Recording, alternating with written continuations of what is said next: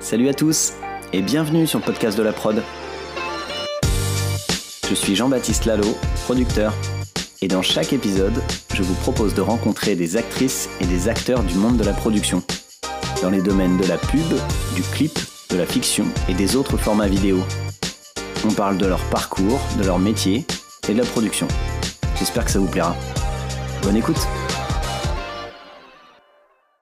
Salut David Salut Enchanté. Merci, Enchanté. De, merci de participer au podcast de la prod. Alors toi, tu es réalisateur. Ah, exactement. C'est ça. J'ai pas, euh, j'ai pas dit ton nom de famille, je sais pas comment le prononcer. Tu peux me dire comment il se prononce? Euh, Tomaszewski. Tomaszewski, d'accord. T'es d'origine euh, polonaise, c'est ça que j'ai vu? Ouais. Ouais, c'est ça. T'as grandi là-bas ou tu euh, t'as grandi J'ai grandi en banlieue parisienne. Mes parents sont venus de Pologne dans les années 60 et j'ai grandi en- au nord de Paris. D'accord, ok. Ok, ok. Et t'as fait. tu vis à Londres hein, maintenant, c'est ça que tu m'as dit, hein? Je vis à Londres depuis 6 ans maintenant. D'accord, ok, cool. Bon, bah, tu vas me raconter tout ça. Tu, tu bosses principalement avec la France ou avec le, le Royaume-Uni? Principal- principalement avec la France, ouais. Ouais, Mais d'accord. euh, 80% du temps, quand je suis pas en tournage, je suis à, je suis à la maison à Londres. D'accord, ok, super. Euh, ça marche. Alors moi, comment j'ai découvert ton, ton travail? Parce que je te connaissais pas euh, il y a encore pas longtemps. Et je me suis regardé le, la, la série documentaire sur Orelsan il y a quelques temps, là, que je conseille à, vraiment à tout le monde qui ne l'aurait pas vu. Montre jamais ça à personne, ouais. Ouais, montre jamais ça à personne. C'est euh, c'est super cool, même si, euh, même si, euh, enfin voilà, dès que tu es dans des métiers artistiques, même si t'aimes pas euh, potentiellement le rap, tu peux quand même vachement apprécier ce, ce, ce- ce docu. Euh, j'ai adoré, euh, j'ai adoré cette série et j'imagine que ça t'a donné un petit peu de, un petit peu de visibilité aussi, Euh, un petit peu, ouais, je pense, Ouais. ouais. Parce qu'on te voit quand même dans ce docu où il y a quelques interviews et tout ça, on découvre un peu ton travail comme ça.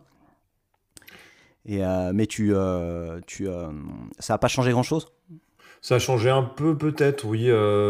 c'est vrai que la blague, je sais que dans la saison 2, euh, Scred, j'apparais très brièvement dans la saison 2, euh, une minute je crois, mais Scred mentionne le fait que j'ai dormi sur le plateau et que... Oui. Il y a aussi, ils insinuent qu'ils n'avaient pas de temps pour faire un clip, ils avaient oublié de faire le clip avant la sortie du single, donc ils m'appellent un peu en dernière minute, il reste 10 jours pour faire le clip. Donc on va dire que les... on m'appelle depuis pour sauver un peu quand Ah oui. sont en urgence. Je suis comme si, euh, comme si j'étais capable de sauver une situation, de, de faire un clip en 10 jours. C'est plus ça que ça m'a amené. Ouais, non, après, euh, après, ça fait, je fais des clips depuis 2009 euh, à Ouais. plein temps. J'en ai fait quand même certain nombre jusqu'ici. euh, mais oui, oui, ça, ça fait plaisir. Il y a eu un peu de visibilité, donc euh, c'est toujours marrant quand on, on rencontre des, des gens qui veulent faire ce métier ou qui, qui ont déjà un, pied dedans euh, et qui, voilà, que ce soit dans le travail d'Orelsan et, de sa team sur, sur tous ses albums et toutes ces années de, musique, ou que ce soit dans l'audiovisuel et sur la partie réalisation, ça, c'est inspirant pour les gens, donc ça c'est chouette. ouais. Ouais, non, c'est cool hein, de voir. bah, c'est ce qu'on voit dans cette série un documentaire d'ailleurs, c'est l'envers du décor, quoi. Je trouve ça super intéressant de voir comment il a commencé, euh, les galères, euh, les même les moments où tu crois que c'est parti euh, et que tout va bien, bah en fait non, tu reviens en arrière, il y a quand même des galères. C'est ça, c'est cool de voir cette réalité, quoi. Je trouve. Euh, cool, donc voilà, voilà comment j'ai découvert ton, euh, ton travail. En fait, je me suis rendu compte que j'avais vu pas mal de tes, de tes clips déjà. Et euh, toi, t'es es, majoritairement un réalisateur de clips? C'est comme ça que tu définirais? Euh, majoritairement, ouais, jusqu'ici. Euh, je pense que j'ai, je, je- je pense que j'ai donné beaucoup dans le clip. Je commence à m'orienter un peu plus euh, sur la fiction. Bon, en fait, j'ai commencé à faire de la fiction quand je faisais des courts métrages.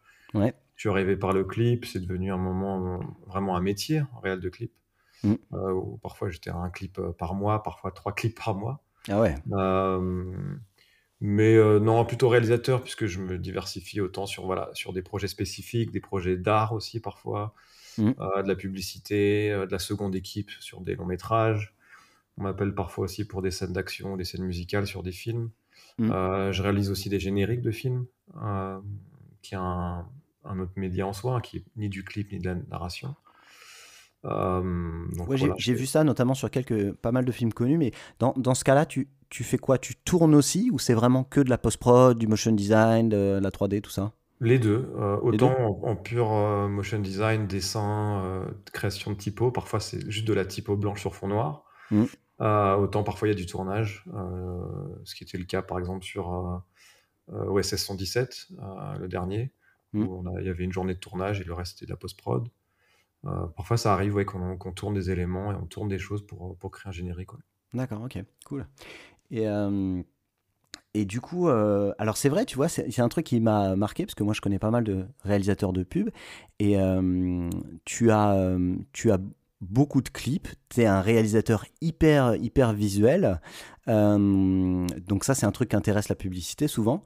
Et, et pourtant, en fait, en publicité, j'ai j'ai vu moins de choses en tout cas, ou alors peut-être que tu mets pas tout, ou que tu, orientes moins ton site euh, internet là-dessus, euh, mais j'ai l'impression que, tu euh, que tu fais moins de pub que du clip en tout cas. ça ouais, clairement, c'est pas, c'est pas vraiment un choix. Hein. Ouais, plutôt comme ça que ça s'est passé.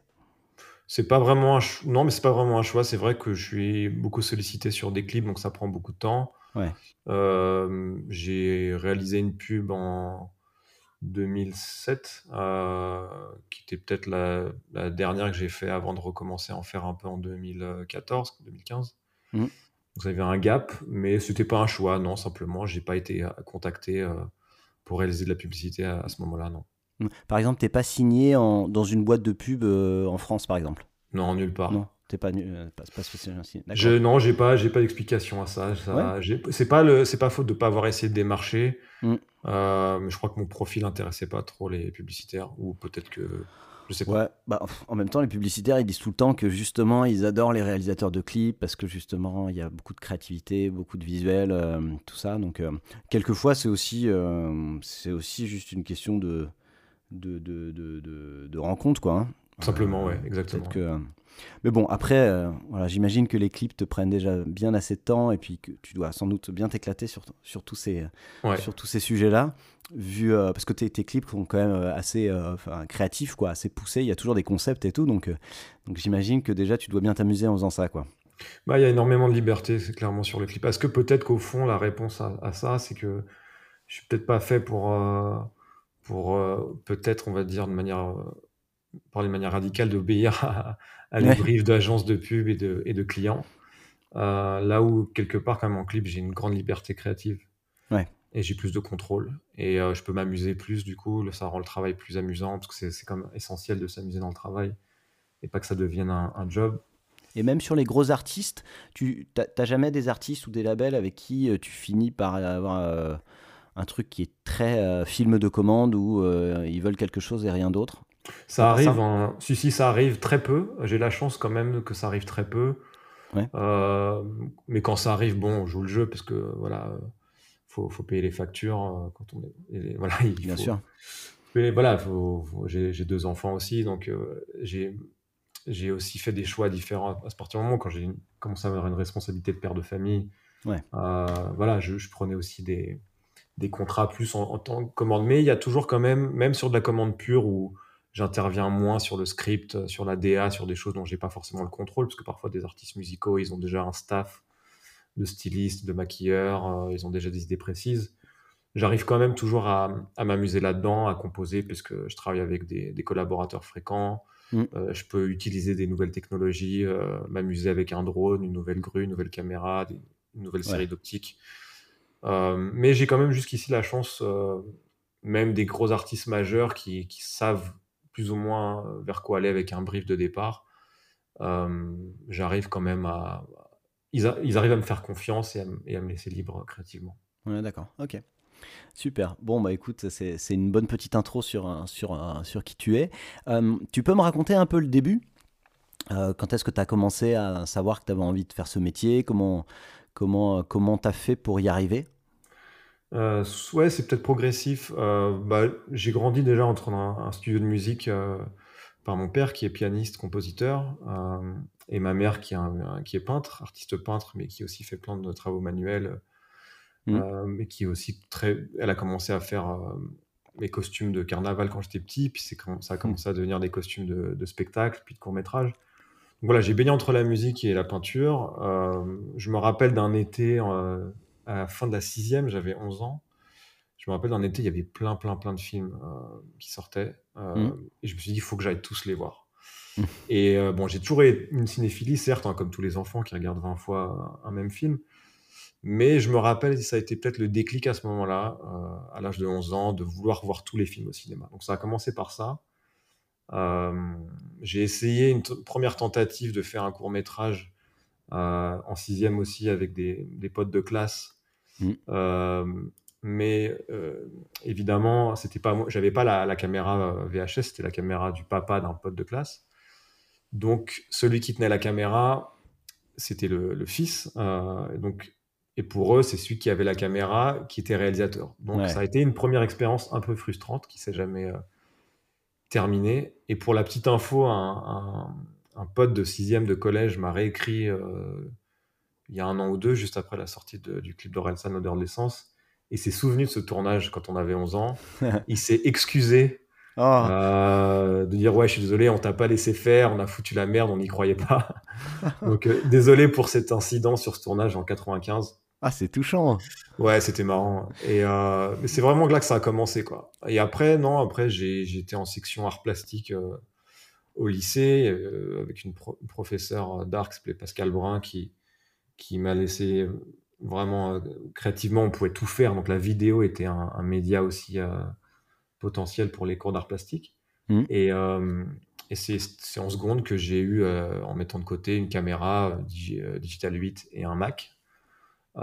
c'est là que j'ai commencé à faire vraiment des, des expérimentations. Des, je faisais presque un court métrage par jour. Je rentrais à la pause déj ah ouais? du lycée, je faisais, je testais un truc où je rebossais le soir dessus et puis j'ai commencé à, j'ai pas arrêté en fait. C'est énorme ça. À partir de l'âge de 15 ans, euh, ouais, j'ai pas arrêté. Ça passait par du stop motion, comme euh, je filmais mon frangin euh, Alex, qui était mannequin, qui était le meilleur modèle possible cinégénique dans mes cours. et voilà, j'ai pas arrêté entre mes 15 et 17 au lycée. Tourné, je sais pas combien de courts-métrages de vidéos, des vidéos de surf aussi avec des, des caissons étanches. Mais vraiment tout exploré. C'est génial ça, parce que moi j'ai souvenir de cette époque-là, 15-17 euh, ans, comme une période où en fait tu as énormément de temps. Si tu as une passion, tu peux vraiment. Euh, moi c'était la guitare, tu vois, et je, je souvenir de, de soirées, je me faisais 3-4 heures de guitare de suite, d'affilée, tu vois, et j'ai l'impression que ça, euh, ça plus tard dans la vie, c'est vachement dur, quoi. Bah il faut, et je pense que. Ouais, bah, le temps aussi, parce qu'à à, voir, hein, parce que euh, il fallait faire ses devoirs pour l'école, il fallait passer le bac. et moi, j'étais. Alors, il y a des certaines matières que je privilégiais sur d'autres.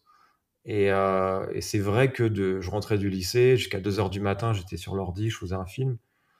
Euh, j'ai passé beaucoup de temps à ça et moins sur les devoirs, les dissertes de philo et ouais. Et à un moment, ça t'a porté préjudice ou, ou pas? bah, Ça m'a pas porté préjudice parce que au final, je ne sais pas si j'ai voulu avoir le bac, mais j'ai eu le bac. Mm. Alors j'ai eu des notes plutôt catastrophiques partout, sauf en art, parce que mm. le fait d'avoir pu faire de la vidéo euh, m'a aidé beaucoup. Euh, à, passer le bac, en tout cas, l'art plastique, a, mm. et tout ce que j'ai fait en, réalisation pendant ces trois ans m'a aidé à avoir le bac. Après, euh, c'est vrai qu'il y a eu l'après après lycée, le questionnement, qu'est-ce que je fais après le lycée? Les, les, écoles de cinéma étaient pas forcément hyper réputé En... Moi, déjà, ils étaient. Ouais. Euh, c'était pas quelque chose envisageable. Une école privée de cinéma payante, c'était pas quelque chose envisageable pour mes parents. Il y avait la faculté, mais moi, mon, mon truc, c'était plus de. Voilà, j'ai. En fait, j'ai fait un. J'ai fait un court métrage en terminale qui était un court métrage euh, organisé par George Lucas sur le thème de Star Wars. C'était avant que YouTube existe et c'est sur un site qui s'appelait Atom Films, qui était le, un des premiers sites à, à, à, diffuser des, contenus vidéo, des courts-métrages, des choses comme ça. C'est-à-dire qu'il y a une sorte de concours, un truc comme ça? Et il y avait un concours organisé sur cette plateforme euh, qui s'appelait le Star Wars euh, Fan Film Awards. Mmh. Et je l'ai tenté en terminale. Et euh, donc j'ai fait ça pendant je sais pas combien de semaines. J'ai monté un petit court métrage. j'ai été sélectionné et j'ai gagné euh, le prix du Young Jedi Award, donc catégorie moins de 18 ans. Énorme. Et en parallèle de mondial, ça. Hein, du coup. Ouais, c'était US, ouais. C'était réservé aux, aux, Américains, mais comme j'ai un frère qui vit en Californie, on a profité de son adresse, qui jouait le rôle principal, mais on a profité de son adresse postale pour être éligible. Excellent. Légalement. Et euh, donc c'était chouette, ça m'a valu euh, une invitation au, au Skywalker Ranch. Euh, George Lucas était en tournage sur l'épisode 3 à ce moment-là, donc je ne l'ai pas rencontré, mais j'ai visité sa maison, j'ai mangé sur, sur sa, la table où il, déjeune tous les jours. Ah, c'est marrant, il vous recevait, mais sans être là, quoi. Oui, c'est son bras droit un peu qui nous a accueillis, qui est lui-même, euh, je le salue, Steve Sansweet, qui est aussi propriétaire d'un ranch qui s'appelle le Ranch Obi-Wan et qui est le plus gros collectionneur Star Wars au monde et qui travaille pour Lucasfilm. Énorme. Et voilà, vous payez le, vous payez, non, vous payez pas le trajet quand même pour venir jusque là-bas? Bah non, moi de toute façon j'étais en vacances chez mon frère en Californie. On, a, on, a, on, a, on, a, on a passé la journée là-bas. C'était ah, chouette. De toute façon, c'est ouais ouais, c'est exclusif. Donc j'ai fait ce concours. Euh, j'ai mes velléités à ce moment-là. Donc j'ai il y a eu plusieurs choses. C'est qu'il y avait pas, j'étais pas inscrit dans une école de cinéma. En effet, en fin de terminale, il faut orienter ses choix sur la fac. Euh, j'avais coché la case euh, cinéma, mmh. du coup, pour la fac. Mais moi, ce que je voulais, c'était faire un stage chez ILM, Industrial Light and Magic, parce que j'ai touché déjà sur, les, sur les VFX. Donc ILM, c'est la boîte, c'est pas la boîte de post-prod de George Lucas, justement? C'est la boîte de post-prod, exactement, de d'effets visuels numériques que George Lucas a créé, qui a été revendu aussi entre-temps, qui a déménagé. Et moi, je voulais faire un stage, il prenait des stagiaires tous les étés, sauf, alors j'avais une VHS, de, c'était encore sur VHS, j'avais une VHS de prête avec ma bande démo dessus, euh, mais euh, il ne prenait pas de stagiaires cet été-là, euh, ILM. Et je pense que de toute hmm. façon, c'était compliqué, étant donné que j'étais français. Et bon, donc, parallèle de ça, j'ai, j'ai, je vais pour le jour de l'inscription à la faculté de Saint-Denis, Paris 8. Et j'arrive ils me disent, vous n'êtes pas inscrit en cinéma, vous êtes inscrit en langue culturelle étrangère, qui était un deuxième choix obligatoire. On n'avait pas le droit de mettre une autre euh, matière artistique dans les deuxième et troisième choix. Donc je sors de là. Donc au final, euh, je me suis désinscrit. Il y avait la possibilité, alors pour ceux qui veulent absolument faire une fac cinéma ou autre, il y a un truc qui existe, c'est faire une lettre rectorale. Il faut aller au rectorat à Créteil. Et, euh, mais il y a un risque de ne pas avoir de fac à la rentrée. Hmm. Mais bon, du coup, je me dis, la fac, c'est pas pour moi. Je tente quand même euh, la lettre rectorale, j'attends une réponse. Mais je commence à démarcher du travail, euh, direct. Euh, j'ai une VHS sous, le bras. je vais faire un peu le tour des prods. Et je tombe, par chance, je, démarche une boîte qui s'appelle MacGuff. Euh, et je les rencontre, je rencontre Jack Bled, euh, c'était en 2002, du coup après le bac. Donc MacGuff, c'est ceux qui ont fait euh, la, réalisation des, films de Illumination, là, c'est ça, les mignons et tout ça. Hein? Alors oui, aujourd'hui MacGuff est de... il y a toujours l'antenne MacGuff, long métrage cinéma, mais il y a la division voilà, qui s'appelle Illumination Paris, qui est devenu un studio de création de films d'animation, type voilà, qui ont fait Sing, Despicable Me, Moi Moche et Méchant, Les Minions, etc. Et Super Mario qui sort au printemps. Et toi, c'est chez eux que tu allais euh? Alors, moi, j'ai eu rendez-vous avec Jacques Bled, qui était anciennement CEO de MacGuff, qui est maintenant euh, CEO de euh, Illumination. Et donc, j'ai rencontré Jacques Bled et je voulais faire un stage là-bas. Hmm. donc, je le rencontre, on est au mois de septembre. j'ai pas de fac, j'ai toujours pas de fac. je cherche du travail. Il me propose d'intégrer. En fait, moi, je voulais aller. Je voulais faire stagiaire sur des tournages. Il me hmm. dit écoute, David, ouais le problème, le problème c'est que les tournages, c'est souvent en Afrique du Sud. Euh, on peut pas t'emmener, on ne va pas emmener un jeune stagiaire sur des plateaux en Afrique du Sud. Par contre, il me dit, si tu veux, on a Blueberry de Yann Kounen, le long métrage avec Cassel qui commence dans un mois. Est-ce que ça te dit d'intégrer une équipe en tant qu'animateur 2D, un compositing? Donc là, en fait, quelque part, c'est encore mieux que ce que je pensais. Euh, je viens pour faire un stage et puis il me propose directement d'intégrer une équipe et de travailler. Euh, ah, un job, en quoi. Tant, en tant que graphiste, exactement. Ah et. Sauf que c'est vachement décalé. Je crois le projet était décalé de plusieurs mois. Entre temps, je reçois la, le rectorat me trouve une fac, la fac de Sancier de Menton, la Sorbonne Nouvelle. Donc, ça commence pas tout de suite. Donc, j'alterne. Euh, donc, je commence la fac. Hmm. Euh, c'est à deux heures de train de, de, là où j'habite. Oh, c'est un enfer. Je reste trois semaines et sur 18 heures de cours par semaine, j'ai 5 heures de matière euh, cinématographique. Donc je perds, beaucoup, je perds mon temps. Tout le reste, c'est des matières qui ne sont pas euh, liées au cinéma. C'est quoi? C'est des trucs littéraires euh, des trucs, Ouais, des trucs littéraires. Je me rappelle plus tout ce qu'il y avait, mais même il y avait des cours d'un niveau sur initiation à l'art qui était. Voilà, on sort de 3 ans d'art plastique avec la meilleure prof d'histoire de l'art et d'art plastique et, on se retrouve avec un niveau très faible à la fac. Et en plus, aucun, en plus ils, ils, annoncent dès dès le début que c'est la fac la plus pauvre en termes de matériel d'équipement de tournage. Avec des horaires où on commence à 8h du matin jusqu'à 9h et les cours reprennent qu'à 16h l'après-midi. Donc, oh au bout de trois semaines, je suis parti en courant. Hmm. Euh, et euh, j'avais eu entre. Voilà. Et je, crois que je harcèle Jacques Bled toutes les semaines de téléphone. Je dis quand est-ce que commence euh, le projet? en parallèle, je prends un, Donc, on, parlait, je continue à faire des cours dans mon coin, mais j'ai pas de fac, euh, j'ai pas d'école, je suis nulle part. Et il faut attendre six mois, février 2003, où je sors euh, d'un autre rendez-vous avec une autre boîte qui était en train de couler dans les VFX qui s'appelle Ex Machina. Mmh. Et ce que je me rappelle encore, c'est que le, monsieur qui m'a accueilli euh, dans cette boîte m'a dit pourquoi tu veux faire des VFX, il y a d'autres choses dans la vie. Quoi qui me dégoûte un peu du truc. C'était un peu la dépression, la fin de, la, de, de, cette ère. Et je sors du rendez-vous, euh, j'appelle MacGuff pour la centième fois. Ils me disent Ok, c'est bon, tu viens jeudi, 10 euh, heures. En parallèle, j'ai un, job confirmé d'agent d'accueil au centre Pompidou euh, qui se confirme. Donc en fait, pendant trois semaines, je, fais, je suis chez MacGuff de 8h à 16h. Euh, parce qu'ils avaient, on avait, on était tellement nombreux, il n'y avait pas assez de machines, il fallait faire euh, des shifts. Ah oui. Et de 17h à 22h, j'étais au centre Pompidou. Euh, et au bout de trois semaines où j'ai dû réapprendre chez MacGuff tous les outils de compositing et travailler en équipe, ce que j'ai jamais fait avant, et apprendre vraiment de zéro les VFX, avec une telle pression, je me dis chaque jour c'est mon dernier. Je hmm. me rends compte au bout de trois semaines, finalement, les gens avaient l'air assez contents de moi, j'apprends des choses au bout de trois semaines, je dépose ma démission centre Pompidou et je signe un contrat avec euh, McGuff. Et euh, puis après, j'ai pas arrêté. Ah, cool. Ah, c'est euh, pas facile hein, ces moments-là où je te vois sans fac là, pendant pas, mal de, pas mal de mois, du coup, là, où tu sais pas encore ce que tu vas faire entre. Bah, j'ai pas arrêté de tourner. Je savais ce que je vais faire. J'avais un cours que j'avais fait en post-production qui me prenait quand même pas mal de, de temps. Donc j'avais la motivation toujours. Euh, j'arrivais à y croire. C'est vrai qu'on a des, des hauts débats, on, on, se dit, mais quand est-ce que ça va décoller?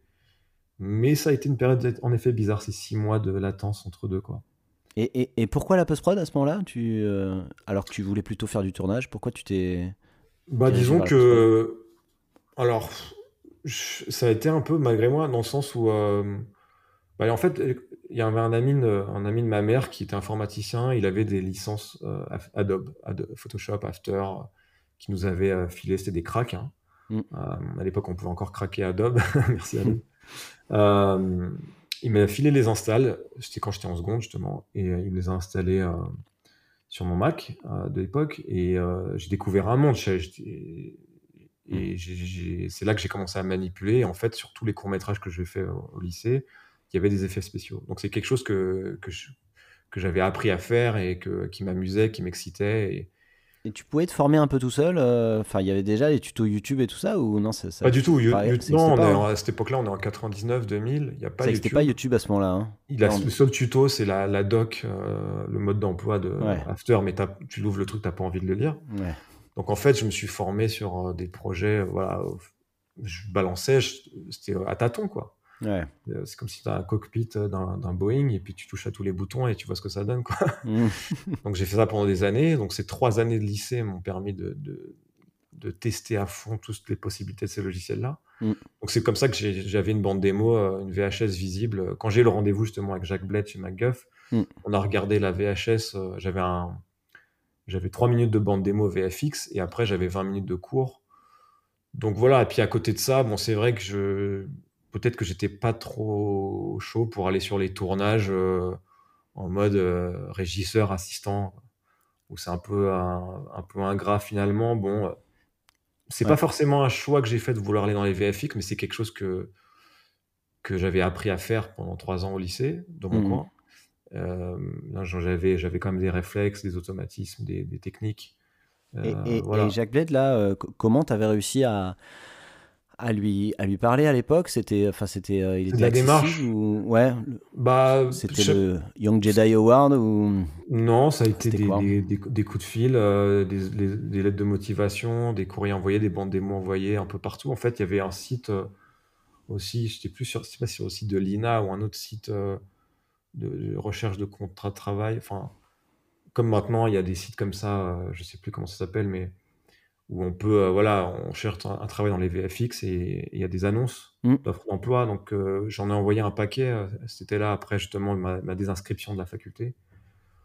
et je suis tombé comme ça. J'ai réussi à avoir un rendez-vous et puis,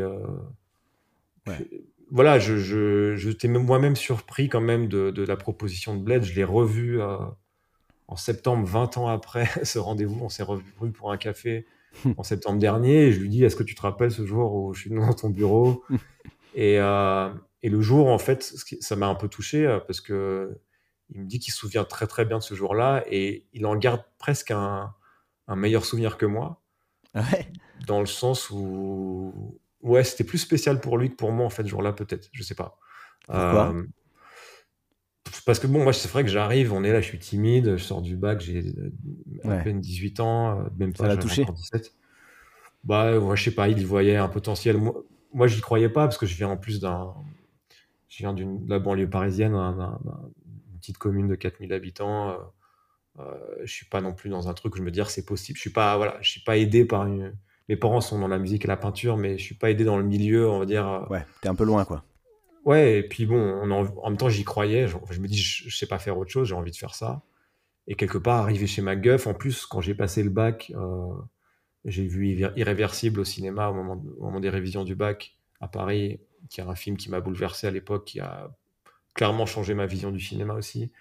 Et euh, quelques mois plus tard, je rencontre Rodolphe Chabrier, euh, superviseur des effets visuels sur Irréversible. Je vois comment sur Irréversible, il y a eu des VFX. Par la suite, Rodolphe est devenu mon mentor chez MacGuff. On est devenus amis depuis. Mm. C'est presque, voilà, je fais la blague, c'est mon jumeau parce qu'on a exactement 20 ans d'écart, Rodolphe et moi. Mm. Et euh, voilà, donc je sors du bac, je suis irréversible, et puis euh, au final, et, après, je suis amené à travailler par la suite avec justement le réalisateur d'Irréversible, Gaspard Noé, sur, c'était pour une pub euh, sur l'INPES, la lutte contre le sida. Puis j'ai travaillé avec lui sur Enter the Void. Donc, ouais, et puis c'est, c'est, c'est difficile, ouais, il faut y croire, quoi. C'est je, revois un peu, je sais pas si euh, voilà, ceux qui nous écoutent, ils ont vu The Fablemans, le dernier film de Steven Spielberg. Qui est un ah, film il vient de sortir là, c'est ça hein Ah ouais, il vient, il vient, de sortir mm. exactement. Qui est un film que je recommande à, tout le monde euh, en tant que pur, pur film. Mais moi, c'est un film qui m'a beaucoup touché parce que je m'y retrouve un peu quoi, dans le personnage. Même si voilà, Spielberg a fait une carrière euh, explosive très jeune et honorable et à à l'âge que j'ai, il a déjà fait 15 longs métrages. Mm. Mais euh, voilà, il y a des choses où on se reconnaît un peu dedans. Donc ce, petit jeune qui arrive dans le, studio et qui rencontre John Ford, euh, après avoir fait une crise d'angoisse parce qu'il veut pas aller à la fac. Ouais, tu t'es reconnu. Euh, ouais, y a, on, s'y retrouve un peu, c'est touchant. C'est cool. Et du coup, donc as, là, à ce moment-là, tu as intégré MacGuff, ouais. donc en animateur 2D. Exactement. Et, et là, il s'est euh, donc t'étais pas encore réel. Du coup, qu'est-ce qui s'est passé euh, Tu peux, tu peux, peux me rappeler, m'expliquer un petit peu les quelques années qu'on suivi, ce qui s'est passé? Alors ouais, bah, disons que ça a été une des super études parce que j'ai du coup je travaillais sur des longs métrages. Donc j'ai comme mon premier film chez MacGuff, c'était Jeux d'enfants de Yann Samuel, un film avec Guillaume Canet et Marion Cotillard. Ouais. Par la suite, j'ai travaillé sur des publicités avec Pierre Coffin, qui est le créateur des Minions, réalisateur de Moi Moche et Méchant. Ouais. Euh, j'ai travaillé avec différents réalisateurs de pubs comme Nico Bayer, euh, Jean-Paul Good, euh, qui est à l'origine des pubs, les fameuses pubs Kodak, Galerie Lafayette. donc j'ai eu la chance de travailler avec Jean-Paul Good sur, en publicité, qui, qui, était aussi à l'origine de, qui a créé ce, le, somptueux défilé du 14 juillet en 1989. Et donc tous ces gens-là, tu faisais quoi pour eux? Tu faisais bah, l'animation 2D encore pour Oui, eux, compositing. Compositing, donc parfois, on a, voilà, ça commence par, euh, je travaille dans une équipe, il y, a un, il y, a un, chef de projet, un superviseur, moi je suis graphiste. Parfois, les réels, ils passent derrière l'ordi, ils s'assoient, ils regardent ce que tu fais, ils te parlent. Mm. Euh, après, j'étais amené, j'ai demandé à aller sur les tournages. Euh, donc, Rodolphe Chabrier m'emmenait sur des plateaux. Donc, j'apprenais sur le terrain comme ça. Et puis, à un moment, jusqu'à ce qu'on me confie, vers 21 ans, 2-3 ans après, on me confie la supervision de tournage. Euh, donc comme ça, je suis parti aux États-Unis aussi à Los Angeles, que MacGuff avait aussi un bureau à Los Angeles. Donc je voyageais entre Paris et, Los Angeles. Donc j'allais sur des tournages en tant que superviseur. Euh, j'ai fait aussi un court métrage en, 2006 euh, où j'étais que j'ai supervisé du coup qui a, été en partie post-produit chez MacGuff. Et donc j'avais une équipe, bon c'était des potes hein, qui ouais. bossaient pour, pour moi. Et donc, euh, voilà, j'ai fait de la supervision là. Et puis, et puis et à côté de ça, la nuit, euh, en dehors des, de ces heures de travail chez Guff rémunérées, en fait, ça m'a permis aussi de mettre de l'argent de côté, de partir de chez mes parents à 19 ans. Donc, Un mmh. an après, j'ai déménagé à Paris. J'étais indépendant. Et, je, et, l'argent que je mettais de côté en travaillant à MacGuff, je l'investissais dans, dans, des courts-métrages autoproduits. D'accord. En, plus, en, encore très peu de post-prod ou, plus en image réelle où tu te... Toujours un peu de post-prod. Même si plus ou moins visible, toujours un peu au service de l'histoire, ouais. Mmh, et la nuit, je bossais sur mes cours et la journée, je travaillais chez MacGuff. Et puis, euh, j'en ai fait quelques-uns comme ça. Et ça a permis de commencer à créer un peu une, bande démo en réalisation. Et, tu travaillais, euh, là, tu travaillais sur ces cours, tu travaillais un peu tout seul dans ton coin ou tu avais maintenant du réseau sur lesquels tu, avec, euh, tu, tu avais des équipes un peu plus. Enfin, tu avais des équipes?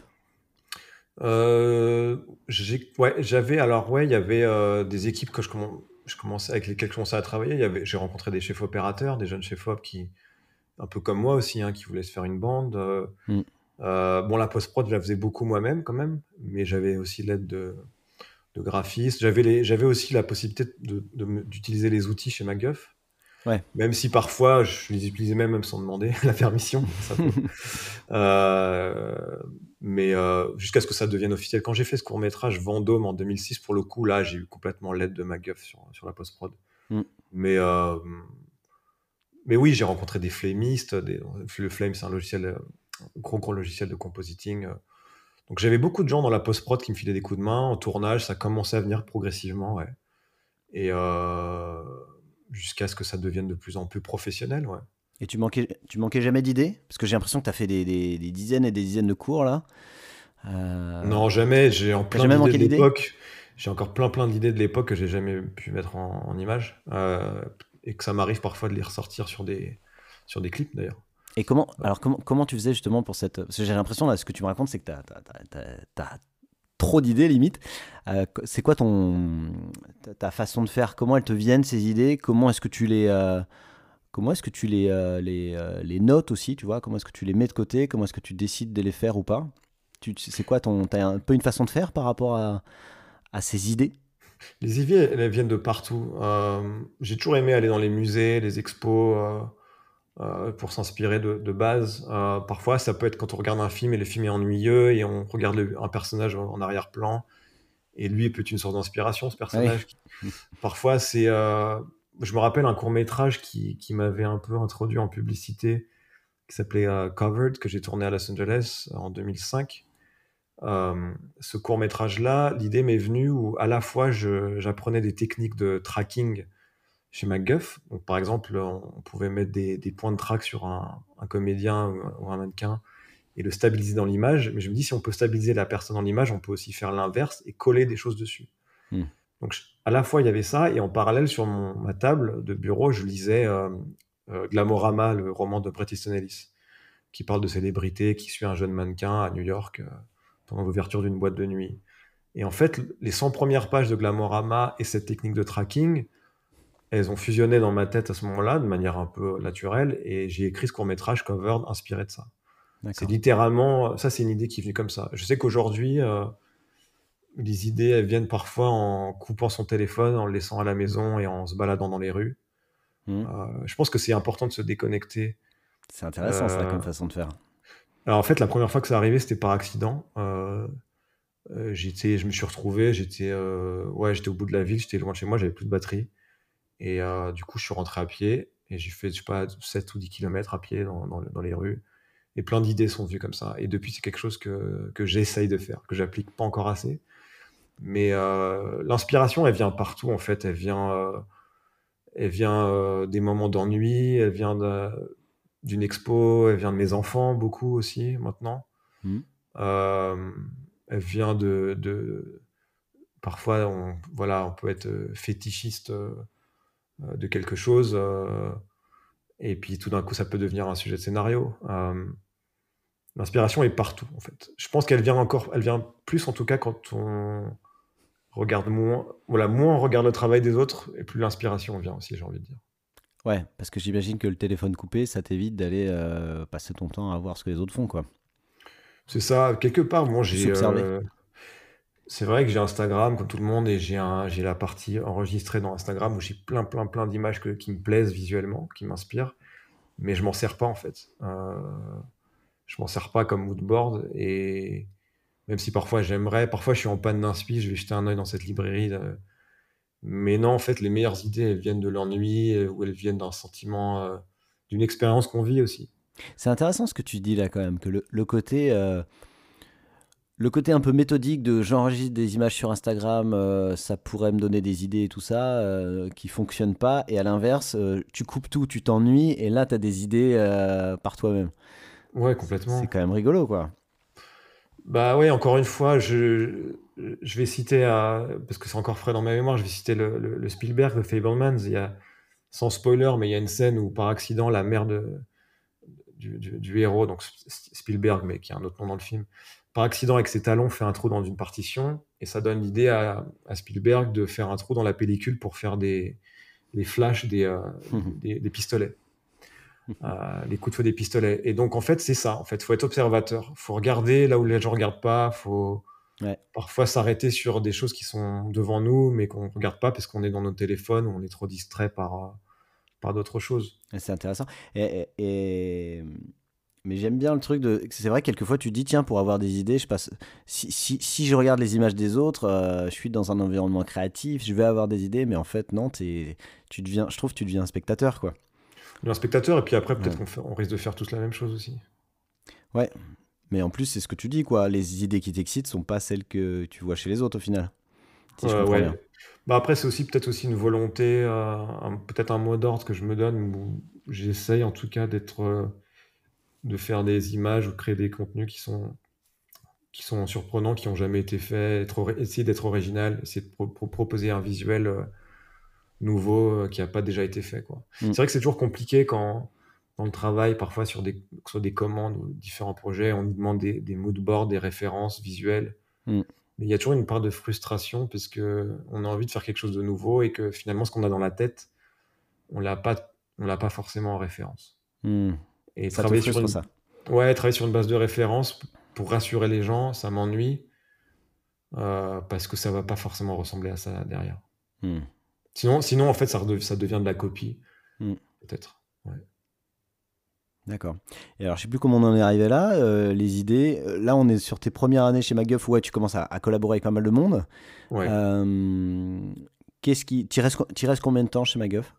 Bah, j'étais à plein temps pendant jusqu'à 2007, je crois. 2000, donc 5 ans. Ouais. Quasiment à plein temps. Bon, j'étais freelance, mais j'ai travaillé régulièrement voilà, pendant 5 ans je me suis formé, voilà, j'ai beaucoup de réalisateurs euh, auprès de qui j'ai appris, des superviseurs. Et je fais ce court métrage. Euh, alors, entre temps, oui, alors j'ai un. MacGuff me propose, euh, enfin, je demande aussi qu'ils ont une antenne à Los Angeles. mon rêve, c'était de vivre là-bas, travailler là-bas. Et donc, MacGuff compte m'envoyer vivre à Los Angeles pour travailler dans les bureaux là-bas. Trop bien. Et donc, j'ai le visa qui va avec j'ai tout ça, etc. Et je décide de faire un court métrage avec des, potes avant de partir, euh, qui s'appelle Vendôme, qui est un super héros français, et que j'autoproduis, et je fais quasiment tout dessus. Mais c'est euh, ma gueuf qui m'avait aidé sur la post-prod de secours.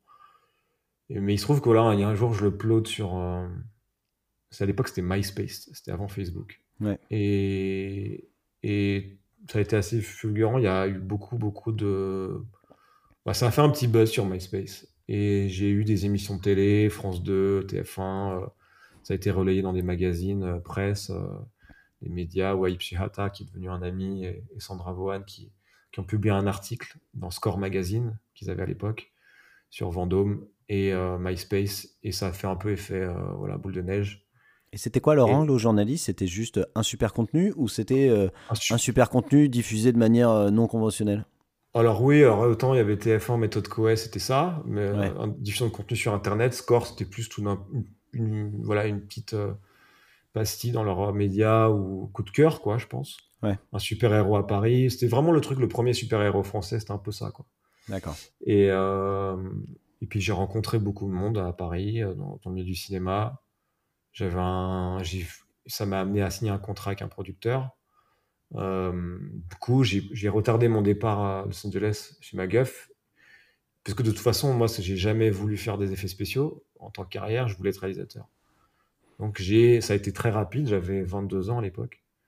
Et j'ai signé un contrat de développement sur ce super-héros français. Trop qui a été deux années. au final, ça n'a pas été du gâchis, mais ça n'a rien donné. le projet ne s'est pas fait. Mais alors, c'est quoi, un, un, contrat avec un producteur à cette époque-là C'était un step deal. C'était quoi C'était faire un, un, long métrage? Un long métrage, ouais. Faire un long métrage.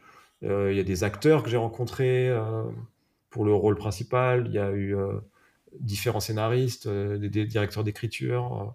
Donc là, tu étais, payé, étais payé pendant cette phase de développement ou tu... Payé, ouais, pas tellement. J'étais encore jeune. Je me suis fait un peu avoir sur des trucs, mais bon, c'était une bonne école. ça a été très douloureux. Ça a été un peu comme une rupture quand, quand, le producteur m'a dit qu'il ferait pas le film, deux ans plus tard. Sachant que j'avais d'autres opportunités voilà, un, réalisateur, scénariste américain qui voulait faire le film avec moi, l'écrire et le produire.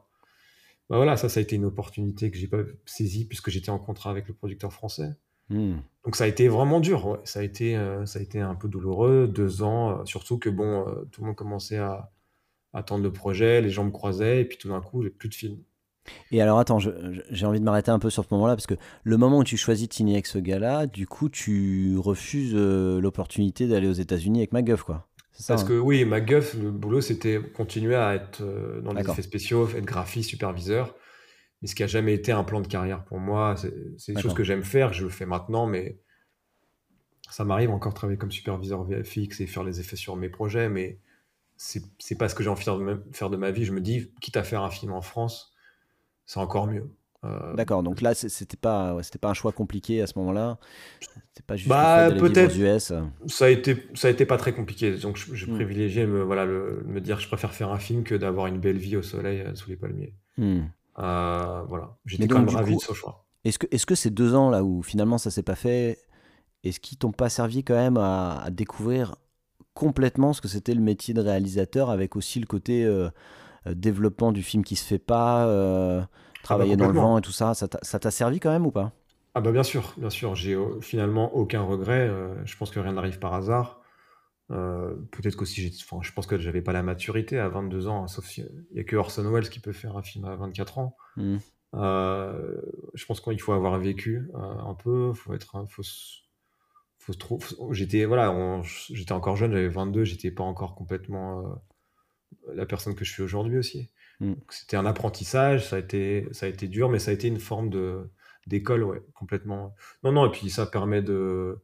Entre temps, moi, il y a eu un autre projet qui était chouette aussi, où j'ai développé un projet d'écriture. J'avais eu le CNC pour ça, sur un, projet parallèle de série.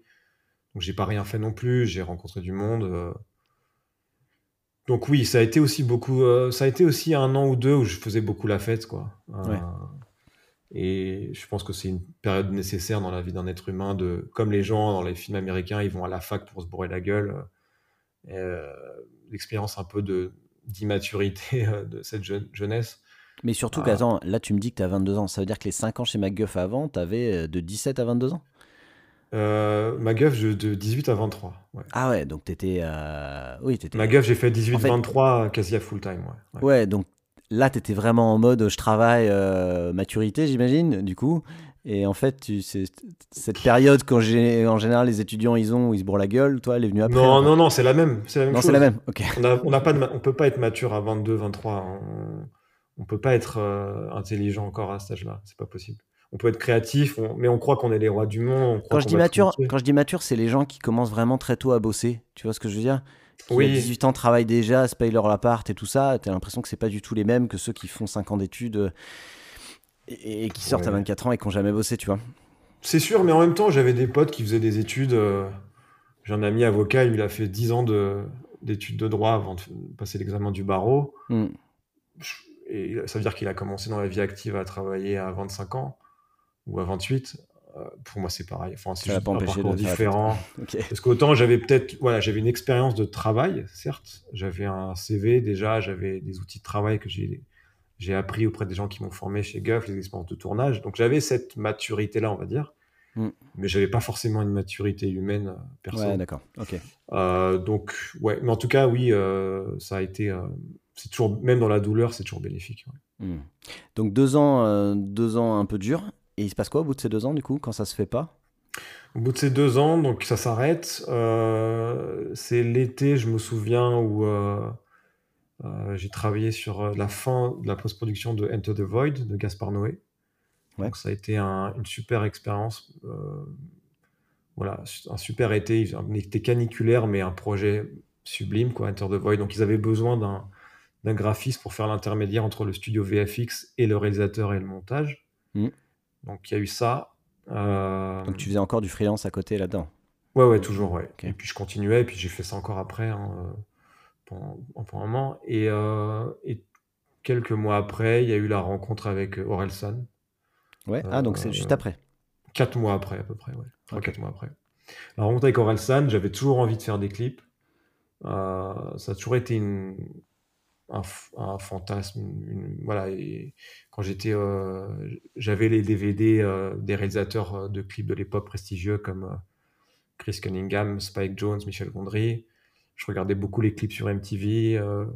et t'en avais jamais fait? J'en avais jamais fait, non. Je voulais en faire. J'avais il y avait une boîte en Angleterre qui m'avait signé comme réal à l'époque sur la base de mon court métrage Star Wars. Et eux, ils m'ont fait beaucoup pitcher sur des clips. Donc, ça, c'était une super école où euh, j'ai appris à pitcher, en fait. J'ai hmm. appris à écrire des traitements, à, concevoir des moodboards. Avec des images de euh, référence des autres Bah, pas forcément, mais surtout d'écrire un scénario, quoi. Et puis en anglais, en plus. À côté de ça, bon, il y a eu, c'est vrai qu'il y a eu le, mon court métrage Vendôme de super-héros qui, qui, a servi un peu de bande démo pour une pub que j'avais réalisée euh, avec Radical Media, puis pour les Burger Quick, Spider-Man, pour la sortie de Spider-Man 3. Mm. Euh, j'ai appris à monter des boards plus type pub, comme j'ai appris à monter des projets pour des, clips. Et, mais j'avais jamais fait de clip, je voulais en faire. je me rappelle même, je me rappelle même, j'ai, voilà, on est en 2003, 2004, 2005, j'écoutais M sur la playlist de la boîte, sur le, le, serveur MP3 de, la, de MacGuff. Ouais. Et je me dis, tiens, je me verrais bien faire un clip pour, pour M, pour Mathieu mmh. On est en 2005. Et, euh, et en fait, c'était pour ça que quand il m'a appelé l'année dernière euh, pour faire un clip, bah, j'étais ravi. Je me dis, euh, c'est super, la boucle est bouclée. C'est cool ça. Mais et Orelsan, quand tu le rencontres à l'époque, lui, donc toi, tu n'as jamais fait de clip. Non. Euh, lui, je sais pas, c'était quoi son niveau de, de, de, reconnaissance Ou est-ce qu'il était au tout début, il galérait à trouver des réals pour faire ses clips Ou alors il avait déjà euh, des budgets, de la notoriété pour pouvoir prendre vraiment qui il voulait? Alors il était sur son premier album, Perdu d'avance. Euh, il avait déjà 4-5 clips, 4-5 chansons clippées sur, sur l'album. C'était, ça devait être le dernier single de l'album en clip, à clipper. Donc son manager qui m'a appelé et, euh, et c'était un moment où, euh, oui, c'était sur la quelques mois après la sortie de son premier album. Il était encore un peu dans, dans ses affaires euh, juridiques là, ah absurdes. Et mais voilà, c'était un artiste émergent, c'était le, prix Constantin à l'Olympia. Parce que le, le, clip dont tu me parles là, c'est celui où ils sont tous les deux en super-héros, c'est ça hein? Non, ce ah non, c'est un autre il s'appelle Peur de l'échec, donc c'est le dernier titre du premier album. Et c'est le premier clip qu'on a fait ensemble. Et, euh, voilà, et en les rencontrant en vrai, j'ai rencontré un. On est devenus potes. Et, et, euh, et puis il y a eu derrière, euh, on s'est bien entendu. Il, a, il était en featuring sur une autre chanson d'un artiste électro qui s'appelle Toxic Avenger. Et c'est plus c'était ce clip-là, je pense, qui a vraiment fait que qu'ensuite le label a voulu me rappeler pour, pour faire d'autres clips. D'accord. c'est le clip de N'importe comment. Euh, qui reprenait des, idées que j'avais développées chez MacGuff sur les, parce que je parlais du tracking précédemment. Mm. Euh, donc c'était euh, imaginer Facebook dans la vraie vie en réalité augmentée. Mm. Et là on parle de voilà il y avait ça, ça a été bien bien bien avant que la réalité augmentée se développe. C'était avant on parlait du tout début des iPhones. On était presque au tout début de Facebook à l'époque. Ouais. donc on a fait ça et puis après ça a enchaîné quoi. On en a fait plein. D'accord, ok. Mais donc le tout premier, euh, le tout premier, alors je vois pas lequel c'est du coup. Peur de l'échec. Ouais. Peur de l'échec. Et, euh, et vous, comment ça s'est fait la rencontre? C'est c'est euh, toi qui l'avais contacté, c'est lui qui t'a trouvé, c'est. Alors non, j'avais un, un, ami qui s'appelait Tarobi, qui connaissait beaucoup beaucoup de gens à Paris. euh, qui avait un gros réseau, euh, qui m'avait aidé aussi sur le développement du long métrage, mm. qui m'avait présenté à, Yacine Bellatar à l'époque, qui avait une émission de télé sur, je sais plus, sur satellite, sur le câble, un talk show, et, et on s'était vu pour, je sais, voilà, c'était un rendez-vous informel, on s'était rencontrés, et Yacine, son émission était produite par Vincent Demarthe, qui était le manager à l'époque d'Orelsan. D'accord. Euh, et, Yacine avait dû parler de moi. Euh, euh, voilà, donc j'ai remercié hein, Yacine et, et Taroubi. On parlait de moi à Vincent Demarthe, qui, qui manageait Orelsan, et, et, le lendemain, voilà, c'est comme ça que Vincent m'a appelé. Et c'est comme ça que la rencontre s'est faite. Donc j'ai rencontré Scred, Ablay, Aurel, et dans un, dans un café à Oberkampf. Et voilà, c'est là que ça a commencé. Et c'est marrant parce que, alors je sais pas si c'est comme ça dans la vraie vie ou, pas, mais dans le, le docu là sur Orelsan, en fait, quand on la, la, manière dont on, vous voit tous à cette époque-là, c'est on a l'impression que eux ils sont un peu foufous et que toi tu es vachement plus posé, que tu as des idées beaucoup plus claires, un peu à la scred quoi, un peu euh, beaucoup plus euh, je sais pas si c'est calme le mot mais euh, mais euh, mais moins dans tous les sens quoi. Est-ce que c'est ça le contexte de, votre rencontre aussi ou? Pas trop. Euh, mais je, peux, je peux voir, c'est peut-être l'image que je peux donner en premier lieu. Mais à cette époque-là, j'étais, j'étais quand même euh, instable, je pense. ouais, aussi. oui, oui, j'étais pas, j'étais pas, en plus le mec le plus facile à bosser, je pense. Pourquoi? Euh, C'est la jeunesse, pareil. On parlait de maturité avant. Mm. Mais oui, parce que j'avais plein d'idées, j'étais fou, je voulais à, fond. Moi, j'étais, j'étais dans des rêves de, clips américains. Voilà, j'étais inspiré par euh, ces réels dont je citais, Cunningham, mm. Spike Jones. Euh, je voulais faire des clips comme ça. J'étais vraiment à dire, mais il faut, faut, faire ça, faut faire ça. Hyper ambitieux. Ouais, c'est une, une, rage qu'on a quand on est jeune, quand on a 25 ans. C'est bien d'avoir ça. Et euh, oui, après, c'est sûr que peut-être on a tous des points en commun, autant avec Aurel Scred euh, sur le travail la rigueur peut-être, la discipline de travail euh, qu'on a. Mais bon, ça c'est aussi un truc de peut-être de famille, euh, de, d'être carré sur des choses. Mais, en tout cas, je pense que l'effervescence créative, on l'avait tous. Ouais. Et alors justement, quand tu, quand toi, tu as toutes ces idées, comment ça marche Comment ça marche pour, pour être Est-ce, est-ce que quelquefois justement, ça, est-ce que tu as des idées qui sont qui rendraient hyper bien, qui sont hyper visuels, mais qui sont pas adaptés à l'univers de l'artiste en question? Ah Est-ce bah, que tu as, des, des décalages comme ça? Oui, oui, il y, y, en a des décalages, mais j'essaie de m'adapter quand même à ce que veut l'artiste, toujours, rester mmh. cohérent. Après, c'est aussi des envies. Ouais, je pense qu'il y avait un moment aussi avec Aurel, euh, dans le doc, euh, j'en parle aussi. Mais à un moment, j'avais une vision sur le projet d'Aurel San. Aurel San en tant qu'entité, en tant que groupe, je veux dire. Euh, j'avais une vision sur le projet Orelsan qui était différente que ce que Aurel voulait faire à ce moment-là, sur les casseurs flotteurs notamment. C'est là où à un moment on, était plus en phase sur, artistiquement, sur, on avait un, point de vue différent sur la chose tout simplement. Mm. Mais bon, on a quand même fait des trucs. Je pense sur un clip comme Ils sont cool, on s'y retrouve parce que moi je m'amuse. Donc ils sont cool, c'est ceux où ils sont tous les deux en mode super-héros, hein, c'est ça? En, cheveux, en chevalier du Zodiac, ouais. ouais. Oui, voilà, ça, ça clairement on s'y retrouve. Euh, mais bon, ça, ça a été une évidence, par exemple, pour, pour tout le monde. Un clip comme Si Seul, c'est plus le résultat de 20 pitchs différents que j'ai pitchés à Scred et qu'il en choisit un euh, qui nous met tous d'accord à la fin. Ah ouais. Et, euh, mais c'est souvent comme ça. Après, après c'est une question de temps. Raël San, c'était un plan B. On avait un autre concept sur le clip. Puis le clip était trop cher, donc on a dû se réadapter. Et il n'y a, pas vraiment de, de normes, il n'y a pas de c'est jamais la même chose un projet. C'est toujours, parfois il y a des choses qui arrivent par accident, parfois il y a des tentatives échouées, parfois il y a des miracles, parfois il y a des trucs que j'arriverai pas à expliquer pourquoi ça a marché. Et quand tu, quand tu bosses plusieurs fois euh, et que tu es assez proche d'un, d'un artiste comme Aurel San et, sa team, là, est-ce que euh, tu as quand même un truc où euh, tu as une sorte de, de, pseudo-compétition où pour un titre, il consulte plusieurs réals, ou alors si euh, euh tu arrives, à un stade où euh, il te consulte toi, et si il n'y a pas de compétition Les artistes que je connais bien, non, souvent en général on m'appelle directement. Euh, alors en général j'ai pas trop écho si sûrement que après de toute façon la loi exige de faire pitcher trois sociétés, trois réalisateurs. je crois que ça, c'est la norme. Ah légalement, on est, les sociétés, pour des appels d'offres, oui, en tout cas, les maisons de disques, pour les appels d'offres, doivent demander à trois productions. Ah bah ça, tu vois, j'en savais rien parce que je pense que ça peut être des pratiques, tu vois.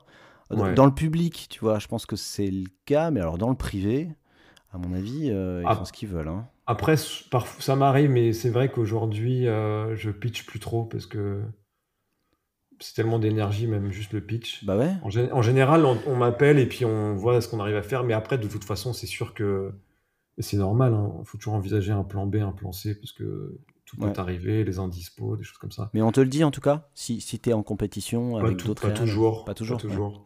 Hmm. Euh, non, mais même parfois, oui, en tout cas, quand c'est on me le dit quand c'est des, artistes euh, qui sont des amis ou des potes. Mm. Oui, ça, ils me le disent. Écoute, euh, t'es un deuxième choix, j'ai pensé à lui, mais mm. il n'est pas dispo, est-ce que tu veux le faire? Ouais, de toute façon, c'est le jeu. Hein, moi, ouais, mais il est pas dispo, est-ce que tu veux le faire? Ça va, parce que tu bosses pas pour rien, quoi. À l'inverse de, euh, tiens, on a besoin de trois propositions pour comparer, c'est pas, c'est pas pareil. Mais il y a toujours. Euh, ouais, c'est variable. Ça, ça dépend. Mm. Parfois, oui, alors c'est vrai que c'est arrivé hein, que je pitch et puis je, bosse pendant sur un mood board, sur un script, et après euh, le label, la maison de disque, le chef de projet, disait ah bah non, on a pris quelqu'un d'autre au final. Hmm. Et, euh, j'ai dit mais vous m'avez fait bosser pour rien. Donc c'est de là qu'est né un mouvement euh, dans le clip qui s'appelle We Direct Music Videos, qui est une sorte d'association qui s'est créée sur les réseaux, qui fait des conférences. Ah je connais pas. tu peux nous en parler? Ouais ouais, ça a été créé par des des, des réals frustrés, se faire avoir par des maisons de disques. Euh, où en fait, l'idée c'est de créer des, des règles euh, par rapport aux demandes que les, pour que les maisons de disques, les, les vidéo commissioners, les, les, je sais pas comment on dirait ça en français, les acheteurs de, de, clips, voilà, de clips, mm. euh, respectent le travail du réalisateur, c'est-à-dire que au départ, s'il y a, ils envoient à 30 prods que ça soit un pitch de quelques lignes ou sur, qui tient sur une page, après, si c'est une shortlist de trois réals, euh, que là, on peut commencer à rentrer dans le mood board ou pour établir certaines règles euh, de respect. Parce que c'est vrai que très souvent, bon, après, on peut aller plus loin où il y a des clips qui sont même pas payés. Des fois, on fait un clip, on avance l'argent et puis le clip sort pas. On hmm. se fait avoir comme ça parce que l'artiste aime pas le clip et, du coup, le label veut pas payer. Ça, c'est moche. Hein. Mais euh, il y a plein de trucs comme ça. et donc, c'est réel. Ils ont, ils ont trop subi. En fait, on a tous vécu ça, c'est-à-dire qu'on pitch et euh, écrire un traitement, ça prend du temps. Il faut pas croire que c'est juste des lignes euh, de texte euh, sur un document. C'est rien que même si c'est trois lignes, c'est beaucoup de temps de réflexion, mm. l'écoute du titre et. Ça te prend combien de temps? Tu arrives à, à, comment dire à, avoir une sorte de méthode maintenant au bout d'un certain temps tu, un certain nombre de jours que ça te prend ou c'est en fonction de l'inspi. C'est en fonction de l'inspi. Parfois on a une fulgurance, parfois on a l'idée tout de suite. Euh, parfois on a une idée qui est inspirante par rapport au titre. Parfois il y a l'artiste qui sait exactement ce qu'il veut. Parfois on peut, peut, chercher pendant trois semaines et faire des promenades et de la méditation et on trouve qu'au bout de trois semaines. son téléphone et puis ça marche pas. Ouais, et euh, parfois il y a des urgences. Euh, mm. Et parfois c'est plus qu'est-ce qu'on a à dispo, qu'est-ce qu'on en fait? Travailler avec ce qu'on a. Euh, comme si voilà, on, on, en lance un chef dans une cuisine, on dit voilà, voilà les ingrédients, voilà les outils que tu as, débrouille-toi, fais un super dîner avec ça. Hmm. Euh, et ça donne des choses super aussi parfois. Donc il y a pas, c'est variable. Mais en tout cas, euh, en tout cas, oui, en tout cas, ce que j'apprécie dans cette association Way Direct Music Video, c'est de, de vraiment respecter le travail du réalisateur et, surtout parce que les budgets clips sont en 90% des cas sont des budgets très fragiles. Hmm on n'a pas des gros moyens et c'est souvent euh, en tant que réel de clip, on fait ça pour la bande ou pour le plaisir et on se paye pas vraiment avec ça. Mm. Donc il faut. Les, artistes sont de plus en plus exigeants là où le marché est de plus en plus euh, fragile.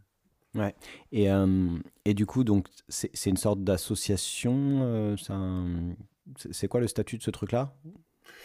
Oui, c'est une association. Ouais, c'est ça. Au moins, c'est un espèce de mouvement créé sur, je crois qu'ils sont sur Instagram, ils ont un site web, ils font des conférences euh, parfois. Ouais. Euh, c'était chouette de se dire d'ailleurs que voilà, sur il y avait un document, c'était une affiche géante avec toute la liste des signataires. Et c'était chouette de voir que qu'il y avait plein de réals de clips que j'admire, qui étaient que j'ai suivis, avec lesquels j'ai grandi, qui faisaient partie de cette liste de signataires. ouais, ouais c'est top. Ouais. Et, ça, c'est un truc qui est, qui est que dans les pays anglophones ou ça existe en France ce truc? Alors, j'ai pas trouvé en France, j'ai pas regardé récemment. Peut-être qu'ils sont développés en France depuis. Mm. Mais jusqu'ici, ils étaient en Angleterre, aux US, en Allemagne aussi, je crois. Mm. J'ai pas suivi euh, récemment, peut-être. Et donc, du coup, bah après, c'est super comme initiative, euh, évidemment, mais est-ce que les, euh, les labels, maisons de disques et tout ça, ont signé aussi des trucs avec ça Ou est-ce qu'il il, y a un engagement moral de le respecter ou, ou pas du tout? J'en ai, pas, trop trop parlé. J'avais fait un peu de la, la pub autour de, auprès de certains labels de ce mouvement-là, ouais. Mm. Ce qui est une façon parfois de, de répondre à des demandes ouais. extrêmes qu'ils qui peuvent avoir. Ouais. Donc, euh, pas extrêmes et des demandes un peu trop, euh, voilà, pas forcément éthiques. Ou pas tu veux dire, c'est une façon de dire, écoute, je peux pas faire ce truc-là parce que je suis signataire de, de cette charte. Euh. Bah non, mais ceci pour comprendre, disons qu'ils résument cette charte, elle est bien, tout ce qu'ils expliquent dedans, c'est hyper bien résumé. et, parfois, les, chefs de projet dans des labels, ils se rendent pas compte, ils savent pas en fait. Mm. Il y a un système qui existe maintenant depuis des années, euh, qui tourne dans le disque et tout, et tout le monde joue le jeu, mais il y a des choses qui doivent changer. Et parfois, on est un peu ignorant de ça en fait, tout simplement. On se rend pas compte euh, que ça peut, que ça joue pas toujours dans la faveur du réel. Donc euh, ah bah ça, bah, de toute façon, les, les, mecs dont tu parles, ils sont dans des maisons de disques, ils sont a priori, ils sont salariés quoi. Oui, aussi. Rien que déjà en termes de statut, il y a une telle différence. Euh. Ils reproduisent des erreurs que leurs euh, mentors leur ont données. Je sais mm. pas. Ouais, c'est une manière de, de Mais je veux dire, ils savent pas ce que c'est que de travailler gratuitement, alors qu'un réel, c'est ce que c'est. je veux dire? Ouais, C'est bien résumé. Je pense que c'est pas du tout pareil quand tu es, salarié dans une boîte. Euh. Après, ils sont pas forcément. Je, je suis sûr qu'ils sont pas forcément consciente, c'est pas c'est pas forcément ils veulent pas mal. Souvent ils reproduisent ce qu'on leur dit de faire ou les pratiques de la de leur boîte, hein, mais c'est ça. il y a une différence de statut qui change tout quoi. Absolument. Ok. Et donc du coup. Euh, donc du coup, du coup, tu fais quelques. Alors, tu, à ce moment-là, tu fais euh, plein de clips avec Orelsan ou t'en fais d'autres à côté ou tu c'est comment cette période-là? Ouais, sur le deuxième album, Le Chant des Sirènes, j'en ai fait quelques-uns. Je me suis aussi occupé des visuels scéniques euh, sur quelques dates, euh, les visuels de la pochette de disque, euh, les photos presse. Ouais. et non, essentiellement avec Aurel. Et j'ai commencé à. C'est un peu plus tard après que j'ai commencé à faire des clips pour d'autres. D'accord, ok. Donc en tout cas, tu as une période où tu. Enfin, tous tes premiers clips, c'était avec Aurel San, du coup. Exactement, ouais. D'accord, ok. Ouais. Et tu as des. je sais pas, tu as des anecdotes particulières de choses que tu as pu apprendre, de choses qui t'ont est-ce que tu as, as hum, enfin, aurais des choses à nous raconter sur ces clips que tu as fait avec lui? Des anecdotes, euh, ouais, il y en a plein, plein. J'imagine.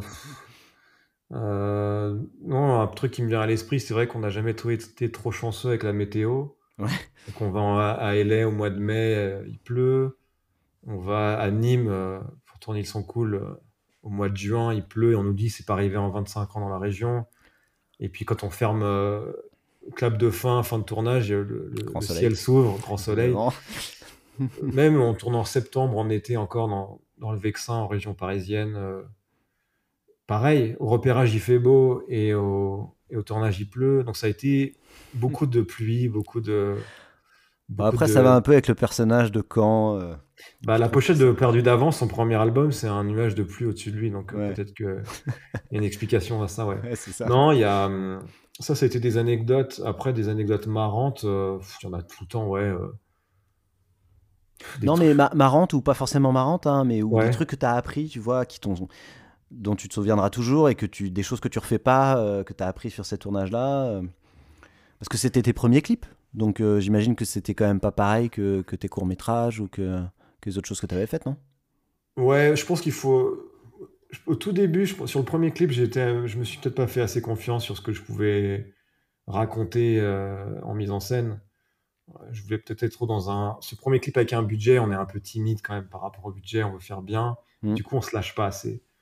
Et euh, bah, c'est marrant, tu, tu, racontais l'inverse avant que justement tu avais des, des idées euh, énormes, hyper ambitieuses à chaque fois. Oui, mais ça, ça a été, ça a été justement sur la collaboration du Chant des Sirènes, par exemple, mais pas sur le tout premier clip d'Aurel. D'accord. Euh, ça, ces idées que j'ai eues dans tous les sens, ça arrivait après quand j'ai commencé à me faire confiance. Vraiment à me dire, bon, c'est un job, mais euh, lâche-toi, quoi. Fais-toi plaisir. Euh, mais sur le premier, bon, ça se voit un peu d'ailleurs dans, ce que j'ai fait, mais quand on regarde Peur de l'échec, c'est pour preuve, les gens s'en rappellent pas trop. Ils se rappellent de la chanson qui, qui est magnifique, mais ils se rappellent pas du clip, je pense. Parce ouais, je vois pas lequel c'est. Voilà, donc je pense que c'est pour ça. Parce que je me suis pas fait assez confiance, euh, peut-être. Ouais, c'est qu'il euh, était moins connu à l'époque aussi, hein, donc il y a moins de gens qui l'ont vu. Hein. Non, mais c'est ma première commande. Euh, voilà, j'étais peut-être impressionné par un budget, par des sommes. Mm. travailler avec une grosse équipe, des gros chefs-op et tout. Donc là, les anecdotes, oui, c'est se faire confiance, c'est apprendre, diriger des acteurs. ça, ça c'est quelque chose que, que j'ai affiné avec les années. Dans beaucoup de mes clips, je, recrute des acteurs professionnels, surtout à Londres. Euh, donc apprendre à travailler avec des, avec des, acteurs, à communiquer avec eux, à obtenir des émotions, ça c'est quelque chose que, les clips ont été un super, euh, une super école pour ça, pour apprendre à travailler avec des acteurs et à les comprendre et avoir des émotions et, raconter des choses. Parce que mm. j'ai toujours voulu faire des, des, des clips plutôt narratifs comme des petits courts-métrages. Même si euh, depuis quelques années, je me suis un peu diversifié, je fais des choses parfois très expérimentales, très, parfois pure, euh, pure attitude, mais toujours avec un. J'essaie toujours de glisser un petit discours politique derrière. Mais toi, tu étais euh, à cette époque-là, là, sur tes premiers clips et tout, quand tu étais encore jeune, sur ces, enfin jeune en réel, j'entends, de clips, ouais.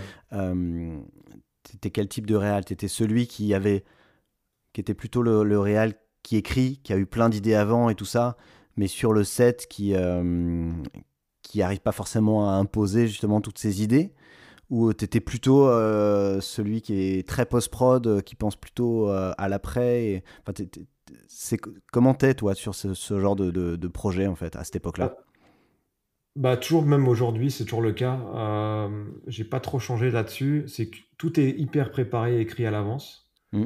Euh, le tournage, c'est le résultat de toutes ces semaines de prépa, de découpage, storyboard, écriture. Donc en fait, le, c'est juste une étape le tournage. Ouais. Euh, mais c'est pas au tournage que je vais inventer des choses. Parfois, évidemment, on laisse la place à des choses, mais, mais ça, ça, ça demande de l'expérience de pouvoir improviser sur un plateau. Est-ce que toi, est-ce que toi, le tournage pour toi, c'est euh, le meilleur moment d'un projet, ou est-ce que à l'inverse, c'est le moment où il faut pas se planter par rapport à tout ce que tu as dans la tête C'est le plus difficile pour moi. Ouais parce qu'on est moins en contrôle en fait. Euh, et on a vachement de contrôle en prépa, c'est plus amusant aussi les prépas, le repérage, la créa. La post-prod aussi, on a du contrôle, on est dans un autre confort de travail, même s'il y a des délais, il y a des nuits blanches et tout. Mais le tournage, c'est là où on a moins la maîtrise. Il y a trop de risques en fait. Il y a trop d'éléments, à... il y a trop de paramètres. Euh, la météo, c'en est une. Euh, les outils, l'ego de l'équipe. Parce que c'est comme un navire, il hein. faut être capitaine d'un bateau et gérer les égos, et donc c'est l'équation, comment elle tourne. Mm. Euh, non, des paramètres, des imprévus, euh, s'adapter aux conditions. parfois on n'a pas ce qu'on veut, parfois on a mieux que ce qu'on avait prévu. Mm. donc c'est plus fragile un tournage. Et, quelque part, c'est une partie qui est plus, plus stressante, clairement, parce qu'on est moins en contrôle mais on va dire aussi ce, que ce, qui, est bien avec euh, les clips euh, et en avoir fait une soixantaine, c'est c'est que je vais je vais plus sur un plateau avec une angoisse matinale. C'est-à-dire que je peux y aller maintenant avec, euh, avec en pleine confiance. Ouais, parce qu'au début c'était ça. Tu avais ce truc de. Oui, c'est normal. Il y a c'est un peu comme du track. De monde. Ouais. Ouais, c'est pas que le monde, mais c'est aussi. Je pense que c'est pas lié au monde, c'est plus lié au, manque de contrôle sur tous ces paramètres. Ouais, d'accord. Et maintenant, en fait, on apprend à composer avec même euh, s'il y a des trucs. De toute façon, on sait qu'on arrive, il y aura des galères, des trucs. Euh, mm. On ne pourra pas faire tous les plans listés, on va s'adapter. Donc, euh, ça, ça vient avec, avec, avec l'expérience. Ouais, et du coup, maintenant, avec cette expérience, tu prends plus de plaisir? Bah ouais, ouais, il faut. Parce que parfois, on, oui, l'important, c'est de garder du plaisir et, et, de créer un environnement quand même où on arrive à s'amuser. quoi. Même si j'ai un peu une tendance à, à me dire quand c'est trop facile, si un tournage s'avère trop facile en prépa, ça va être moins bien. Et j'ai un peu un truc euh, peut-être masochiste de me dire qu'il faut de la difficulté pour faire quelque chose d'original et, de fort. tu, en prépa ou en tournage, tu veux dire? En prépa, oui, en tournage. Oui, il, faut, il faut faire un tournage. Chier, quoi. Je sais pas, ou est-ce qu'il faut se mettre des difficultés pour, pour produire quelque chose de beau derrière? Je sais ouais. Ah, ça, c'est intéressant comme, euh, comme sujet, ça. Est-ce qu'il faut euh, être un peu dans la souffrance pour, pour sortir quelque chose d'exceptionnel? Ouais, c'est une question que je me pose encore parce que bon, euh, peut-être parce que je ne suis, je ne suis pas capable de faire. Je sais pas, je suis allé voir un film au cinéma hier soir, c'est euh, The Banshees of Inisherin. Bon, c'est deux acteurs immenses, Colin Farrell et Brendan Gleeson, mais c'est essentiellement de la caméra fixe, des dialogues. Euh, Mm. C'est une mise en scène très académique, c'est très, très sobre. C'est pas un tournage qui devait être très compliqué mm. techniquement. C'est que du jeu d'acteur, c'est posé. Euh, mais voilà, il y, a une, y a une brillance, il y, a une, y a une virtuosité d'un réalisateur scénariste derrière. Et peut-être que moi, je suis pas encore bon là-dedans, ou je ne sais pas faire ce genre de choses. Euh, de faire un, pur dialogue entre deux comédiens à une table, c'est pas mon fort. Ouais. Euh, où je vais avoir besoin de mettre une difficulté euh, dedans pour, pour, pour, amener ma, ma, patte et une originalité et, ce, que je, ce que je fais faire de mieux. Quoi. Mm. Je pense que, ouais, il y a des. Voilà, mais après, c'est assez important de se faire confiance. Mais c'est vrai que je me dis toujours, il faut mettre une petite difficulté derrière. Alors, il y a certains réalisateurs, ils aiment se compliquer la vie en faisant des plans séquences euh, très, très difficiles à mettre en place. Ouais. Parce qu'ils se disent qu'il y a une virtuosité derrière. Euh, comme euh, moi, je me dis, je vais mettre une difficulté technique peut-être sur un. Mais ça peut être aussi sur le jeu d'acteur, sur une performance, sur une situation. Mais bon, après, est-ce que c'est pas une forme d'adrénaline? Est-ce que c'est pas plus excitant? C'est comme, je sais pas, ceux qui pratiquent un sport extrême, ils savent qu'il y a toujours un risque. Mm. Euh, parfois de mourir. Euh, mais ils y vont quand même parce que ça fait partie de. Voilà, ils peuvent pas le vivre autrement. Quoi. Mm. Et peut-être que, peut-être que ce que j'aime bien, c'est, de mettre des challenges à chaque projet pour euh, et me mettre des difficultés parce que je me dis que je me sens peut-être plus, plus légitime par rapport, par rapport à, la commande. Ouais, c'est-à-dire que tu en as plus chié, donc du, du, coup tu te dis que tu as mieux fait ton travail? Ouais, ou je sais pas, est-ce que c'est ce truc de c'est comme il y a un peu un, parfois on peut avoir l'impression qu'un réalisateur ou comédien euh, c'est un job facile puisqu'on voyage dans des pays magnifiques, dans des décors incroyables, on va à l'hôtel, on voyage. Mm. Et euh, il y a peut-être un sentiment de alors qu'en fait un tournage c'est jamais des vacances. Et si un mm. tournage devient des vacances, peut-être que ça donne rien de bon au final. Ouais. Parce que c'est beaucoup. Parce que ouais, je, me suis toujours peut-être dit qu'il faut mettre les bouchées doubles pour, euh, pour produire quelque chose mm. de, meilleur. Mais est-ce que c'est est-ce que c'est pas aussi une question de personnalité où tu as l'air plutôt très travailleur et du coup tu te dis euh, si t'en as pas chié, euh, si ça n'a pas été dur, justement tu as des doutes et tu te dis bah tiens j'ai peut-être pas bien fait mon travail. Si si si. À l'inverse d'autres d'autres réals J'imagine. Euh, bah après, c'est valable. en mode euh, plus à l'arrache. Et. Euh, bah, c'est un, peu valable, un peu valable pour tout. Je me suis fait à, réflexion. L'école primaire de mon fils, ils m'ont demandé de, de faire un photo booth pour la, la fête de fin d'année de l'école. Mmh. Un peu en déco, parce que je peins aussi, je, je bricole des trucs. Et j'aurais pu faire ça un peu en dilettante. C'est une école primaire, ils n'ont ils ont pas une exigence élevée. Mais ça m'a pris une semaine. J'ai racheté, je sais pas combien de pots de peinture, des cartons. Et je m'y suis mis de la même manière où c'est comme si j'étais en train de préparer un clip. Ça, c'est marrant. Je, trouve ça super intéressant, les personnalités comme ça qui, qui peuvent pas faire le truc, euh, qui peuvent pas faire le truc euh, de manière légère. J'y arrive pas. J'y arrive pas. C'est une maladie, peut-être. Mais je pense que c'est aussi, euh, c'est bien, mais ça doit être aussi très fatigant. pour toi et peut-être même pour ton entourage. Ah ouais, non, c'est pas réussir à faire un truc simplement, quoi. Ah non, mais c'est abominable, c'est épuisant. Mais c'est pareil, je pense, pour faire un dîner, faire euh, même des vacances, je sais pas. J'ai un peu tendance à essayer de tout organiser parfois comme un tournage. Ouais, des, vacances en famille, comme une sortie en ville, comme. Euh, la, journée, la journée touristique, il y a un PAT, quoi. Non, mais ouais, être à l'heure après le petit-déj, quoi. Ouais, ouais je, tout, tout, tout, doit être mis en scène, toute la lumière doit taper au bon moment. Ouais, voilà, la lumière qui tape. Ouais, non, c'est ça, mais c'est vrai, c'est vrai. C'est là où je, pense que. Voilà, pour revenir à la, à la question, est-ce que on allait reposer dans le documentaire sur Elsan Bah non, là, je pense que je suis un peu fou là-dessus, ouais. Ah, quand je te dis poser, ça veut pas dire, ça veut pas dire l'inverse de ça. Hein. C'est plutôt euh, posé, euh, pas, foufou, pas forcément à, se marrer ou dans le plaisir, mais très concentré, quoi. c'est ça qui ressort de toi et de Scred. Je trouve dans le documentaire, c'est ce côté vachement, euh, peut-être un petit peu plus introverti ou en tout cas très sérieux. Bah, c'est un, surnom que j'avais au lycée un peu, j'en ai eu plein, mais c'était le penseur. Ouais, bon, bah et, et j'ai le penseur de Rodin qui est sur mon bureau, qui me quitte pas. Ouais. C'est une version en plastique. Hein, oui, j'imagine. Ouais. En, jouet. non, mais disons qu'il est articulé, il peut se mettre debout, il peut bouger. Mais, mais ça me va bien. D'ailleurs, je l'ai glissé dans, dans l'odeur de l'essence. à un moment, c'est vraiment subliminal, mais il faut le voir à un moment, sur le plan de de l'adolescence, il y a une statue du penseur de Rodin à échelle réelle et il y a un Godzilla en bronze géant. Hmm. Et je pense que ça résume bien euh, qui on est, quoi. Aurel, c'est Godzilla et moi, je suis, je suis penseur. Et c'est un petit clin d'œil euh, que j'ai pas mis au hasard. Peu de gens le, voient parce que c'est dans la pénombre, il faut le choper dans, le clip.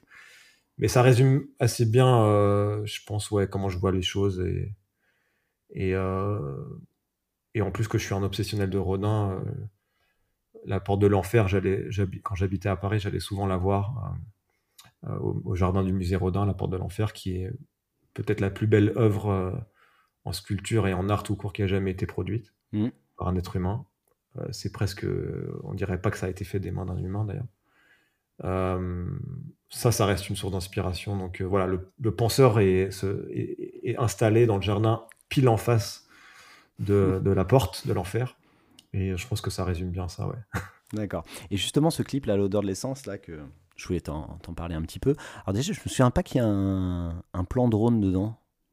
Il y en a deux, trois, ouais. Il y en a plusieurs, ouais. Si, si. Mais tout est en studio, hein. Ouais. Tout est en studio. Ouais, d'accord, mais il y a du drone dans le studio, ok.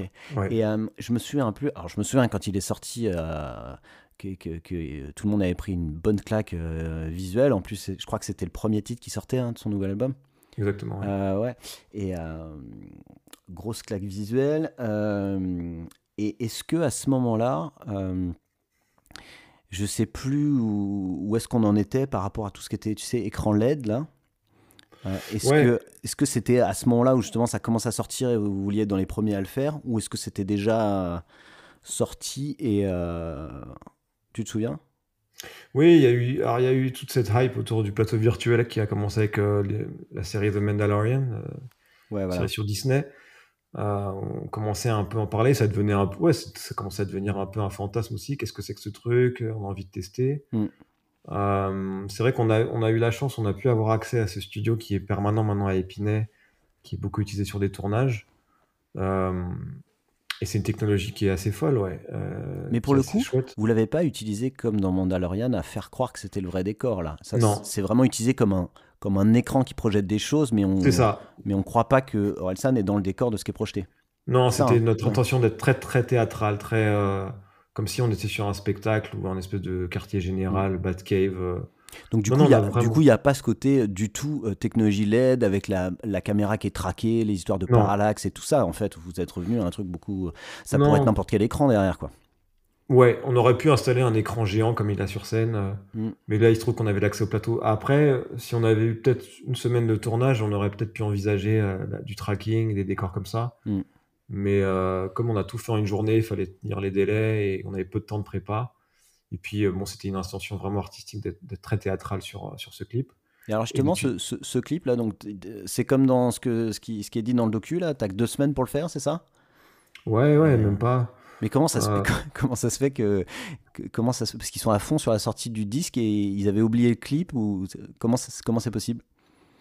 Bah, je, je, sais pas. oui, ils devaient finir l'album. Je pense, je pense qu'ils avaient beaucoup tellement de pression à finir l'album à temps pour euh, pour l'envoyer à l'usine. Et euh, c'est difficile de ménager du temps. Et puis, euh, ils n'ont pas eu le temps de se poser, à réfléchir à. Et puis, bon, je pense que peut-être qu'on dans un coin de notre tête, on se dit bon, le plus important, c'est l'album, c'est la musique. Hmm. Et après, on aura toujours une solution à faire un clip euh, en une semaine, quoi. Moi, je l'ai fait, on a, rappelle qu'on avait fait bloquer en 2004, c'était en 2013.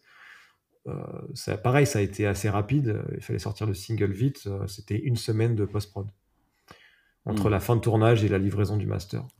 Donc, euh, je pense qu'ils savaient peut-être qu'il y avait, il y, avait, il y avait moyen de faire le clip euh, en, peu de temps. Ouais. J'ai fait un clip comme ça pour Dajou il y a deux ans. Euh, j'ai eu cinq jours de post-prod hmm. entre le tournage et la livraison. C'est marrant, tu comptes en jours de post-prod bah oui, parce qu'en fait, c'est à partir du moment où on mouline les proxys, on commence à dérocher, on enlève le gras, on monte, on étalonne, on fait le son en même temps. Hmm. Euh, Mais toi, ton, ton, angoisse sur un, planning comme ça, c'est C'est la post-prod. C'est pas oh là là, mais il faut que j'ai une idée en 24 heures, qu'on tourne dans 3 jours. Bah, la prépa, en fait, bah non, et pour dire un autre exemple, donc on était en train d'étalonner. je finissais le montage et je faisais les modules de montage et étalonnage de. On n'était même pas en étalonnage d'ailleurs, on était encore en, en fin de montage sur l'odeur d'essence. Aurel me propose de faire le clip suivant, jour meilleur. Ah Donc on est dimanche soir et il faut commencer à tourner samedi d'après. Alors que tu étais encore euh, en train de finir la post-prod du. je devais livrer l'odeur de l'essence le mercredi. Donc j'ai fait une nuit blanche mardi, mercredi. J'avais un tournage encore euh, le jeudi. Euh, entre temps, il fallait écrire un scénario. On a fait plein de réunions, des calls, des trucs. On s'est vu plusieurs fois. On, est, on s'est mis d'accord sur un concept. J'ai écrit, j'ai une V1 du script de Jour Meilleur le jeudi. Vendredi, on était en repérage et samedi, on commençait à tourner. Putain, c'est dingue. Et on a tourné comme ça pendant 4 jours et demi. Euh, on avait un scénario, mais on avait des imprévus, puisque certains décors qu'on n'avait pas accès. Euh, je me rappelle toujours d'un soir, on est tous, toute l'équipe autour d'une table, on est une vingtaine, et il y a un décor qui refuse euh, l'accès. Donc on doit trouver un plan B. Qu'est-ce qu'on veut On veut raconter ça dans telle scène? On veut ça, on, avait quelques critères de base. Qu'est-ce qu'on peut avoir accès? Et là, on trouve euh, un chalutier de pêcheur. On peut tourner la nuit demain soir. Bam, ok, on réécrit le truc. Donc, tout, donc on a, et il fallait qu'on commence le samedi, parce qu'Aurel intervenait au stade Malherbe le soir d'un match de foot. Ah, c'est pour ça. Donc c'est pour ça. Parce que et je comprenais pas pourquoi c'était si rapide, parce que le jour meilleur, là, il est pas sorti, euh, il est pas sorti deux semaines après si. l'adolescence. Si? Si, il est sorti juste après? Quasiment. Ah, d'accord. Euh, j'ai eu un petit peu plus de temps post-prod, sachant qu'il y avait aussi le, un deepfake à créer. On savait qu'on voulait mettre du deepfake dedans, donc on a pu lancer ça en amont. Parce que lui, jeune, c'est un deepfake? C'est un deepfake, ouais. Donc ah. euh, Clément, son frère, a fourni des archives vidéo de, euh, de, tout ce qu'il avait de Relsan, de son frère en jeune. Mm. Ça a été envoyé chez MacGuff par Rodolphe Chabrier, donc, que j'ai mentionné plus tôt, qui spécialise du deepfake maintenant en France. Et ils ont, on a créé un, un jeune Orelsan en deepfake. Ouais. Ah, c'est marrant. calqué sur, sur sa propre perf. Je pensais que c'était. Euh... moi, j'y connais rien, la post-prod, mais je pensais que c'était lui qui jouait et que vous l'aviez juste, euh, genre, rajeuni. Bah, c'est lui qui joue, on l'a rajeuni, mais avec la on l'a rajeuni sur lui, mais sur la technique, la technique du deepfake qui est beaucoup plus euh, impressionnante et qui donne un meilleur résultat que les techniques qu'on utilisait encore il y a quelques années, type sur Benjamin Button ou, autre. D'accord. Donc le, rajeunissement euh, classique, ça, ça, aurait pas rendu aussi bien. Non, non, non, pas autant. Là, euh, ça permet vraiment de garder l'expression, l'énergie, la morphologie du visage, euh, du mm. vrai visage, plutôt que de cliner à la main. Ouais. D'accord. Et alors, du coup, l'odeur de l'essence, là, tu as eu 15 jours là, pour tout faire c'est euh, qu'est-ce que je voulais dire? J'ai l'impression qu'il y a pas mal de il y a pas mal de taf en amont quoi euh, parce que toutes les images que tu projetais là sur les sur les écrans, fallait tout avoir avant. C'est que du mmh. stock shot par exemple? C'est que du stock shot. D'accord. Euh, il y a eu quelques trucs je crois qui avaient été tournés qu'on a récupéré de, de vidéastes, mais non essentiellement Shutterstock. Donc oui, c'est faut tenir un budget déjà, mais c'est essentiellement un beaucoup beaucoup de recherches sur Shutterstock parce que Shutterstock, de, Shutterstock, de ce que j'en ai en tête, c'est que c'est euh, c'est que c'est pas toujours hyper quali en plus. Donc j'imagine pour trouver les plans quali que tu as trouvé là. Euh, ouais, c'est pas toujours hyper, mais de, de plus en plus ça l'est. Mais ouais, c'est pas évident. On a aussi euh, la veille aux SCK, mais en prépa, on répète, on a calé, on a tourné des plans d'Aurélien et les plans du Monopoly, on les a filmés ceux-là. Et ensuite, je les ai montés dans la nuit c'est là l'anecdote vient du fait que j'ai dormi sur le plateau, parce que j'avais ma machine euh, sur le plateau. Donc j'ai monté euh, encore une version la veille du tournage, et même à la pause déjeuner, j'ai refait une version. En fait, tout ce qui est diffusé en la vidéo est diffusé en temps réel, donc euh, ça servait à la fois de playback et de, de, timecode. Mm. Donc tout est projeté, donc le fichier qui était diffusé sur les écrans, je l'ai encore modifié à la pause déjeuner. Ah oui, d'accord.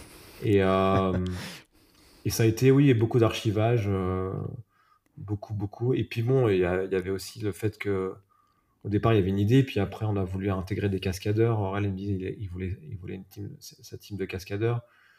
C'est après, j'ai eu toute une partie. Tout était hyper écrit sur euh, leurs interventions, à quel, tout était timé euh, au millimètre.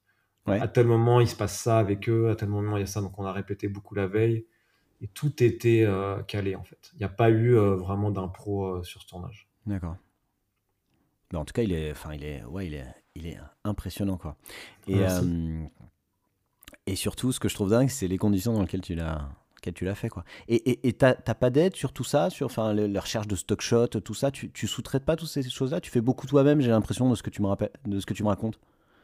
J'aimerais bien pouvoir déléguer un peu plus. Euh, à chaque fois que j'ai délégué un peu des recherches d'images, c'est très subjectif en fait. C'est un peu euh, parce que finalement, finalement, on a quand on a une vision, même si on ne sait pas toujours exactement où on va, c'est une façon dont le cerveau fonctionne ou c'est difficile de déléguer ça à quelqu'un. Mm. Euh, c'est très subjectif en fait. C'est euh, comme, comme si on va au resto et on demande à quelqu'un de choisir le menu à sa place. Ou... quelquefois c'est mieux. Hein. Parfois c'est mieux, ouais. mais bon, dans une commande avec un budget pareil, c'est moins raisonnable, je pense. Euh, non, mais oui, ce que je c'est toujours subjectif. C'est les goûts, les couleurs. Toi, quand tu le sous-traites, en tout cas, t'aimes pas ce qu'on te montre, c'est ça? Non, peut-être que j'ai l'impression de passer à côté de, de quelque chose, peut-être aussi. Euh... Donc, faut aussi qu'il y ait de la souffrance, même dans cette partie-là, d'aller euh, toi-même euh, voir des euh, milliers de stock shots. Non, mais j'ai pas, en fait, j'ai pas trouvé la solution à ça, quoi. Ouais.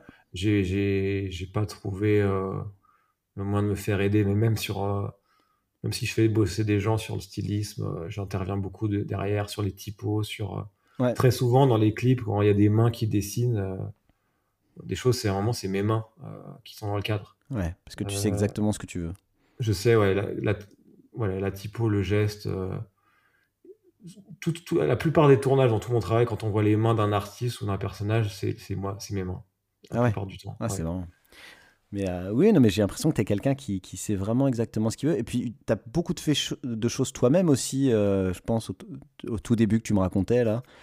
Euh, ça, d'apprendre tout soi-même comme ça, j'ai l'impression que ça, ça donne aussi des réels qui. Bah, je le fais encore. Je le fais encore. Faire, quoi. Bah, je le fais encore beaucoup. Je pense que voilà, je, ça, m'amuse de voir, ça, ça, me, ça, me, rassure de voir qu'un mec comme James Cameron, il fait tout lui-même sur un plateau, ouais.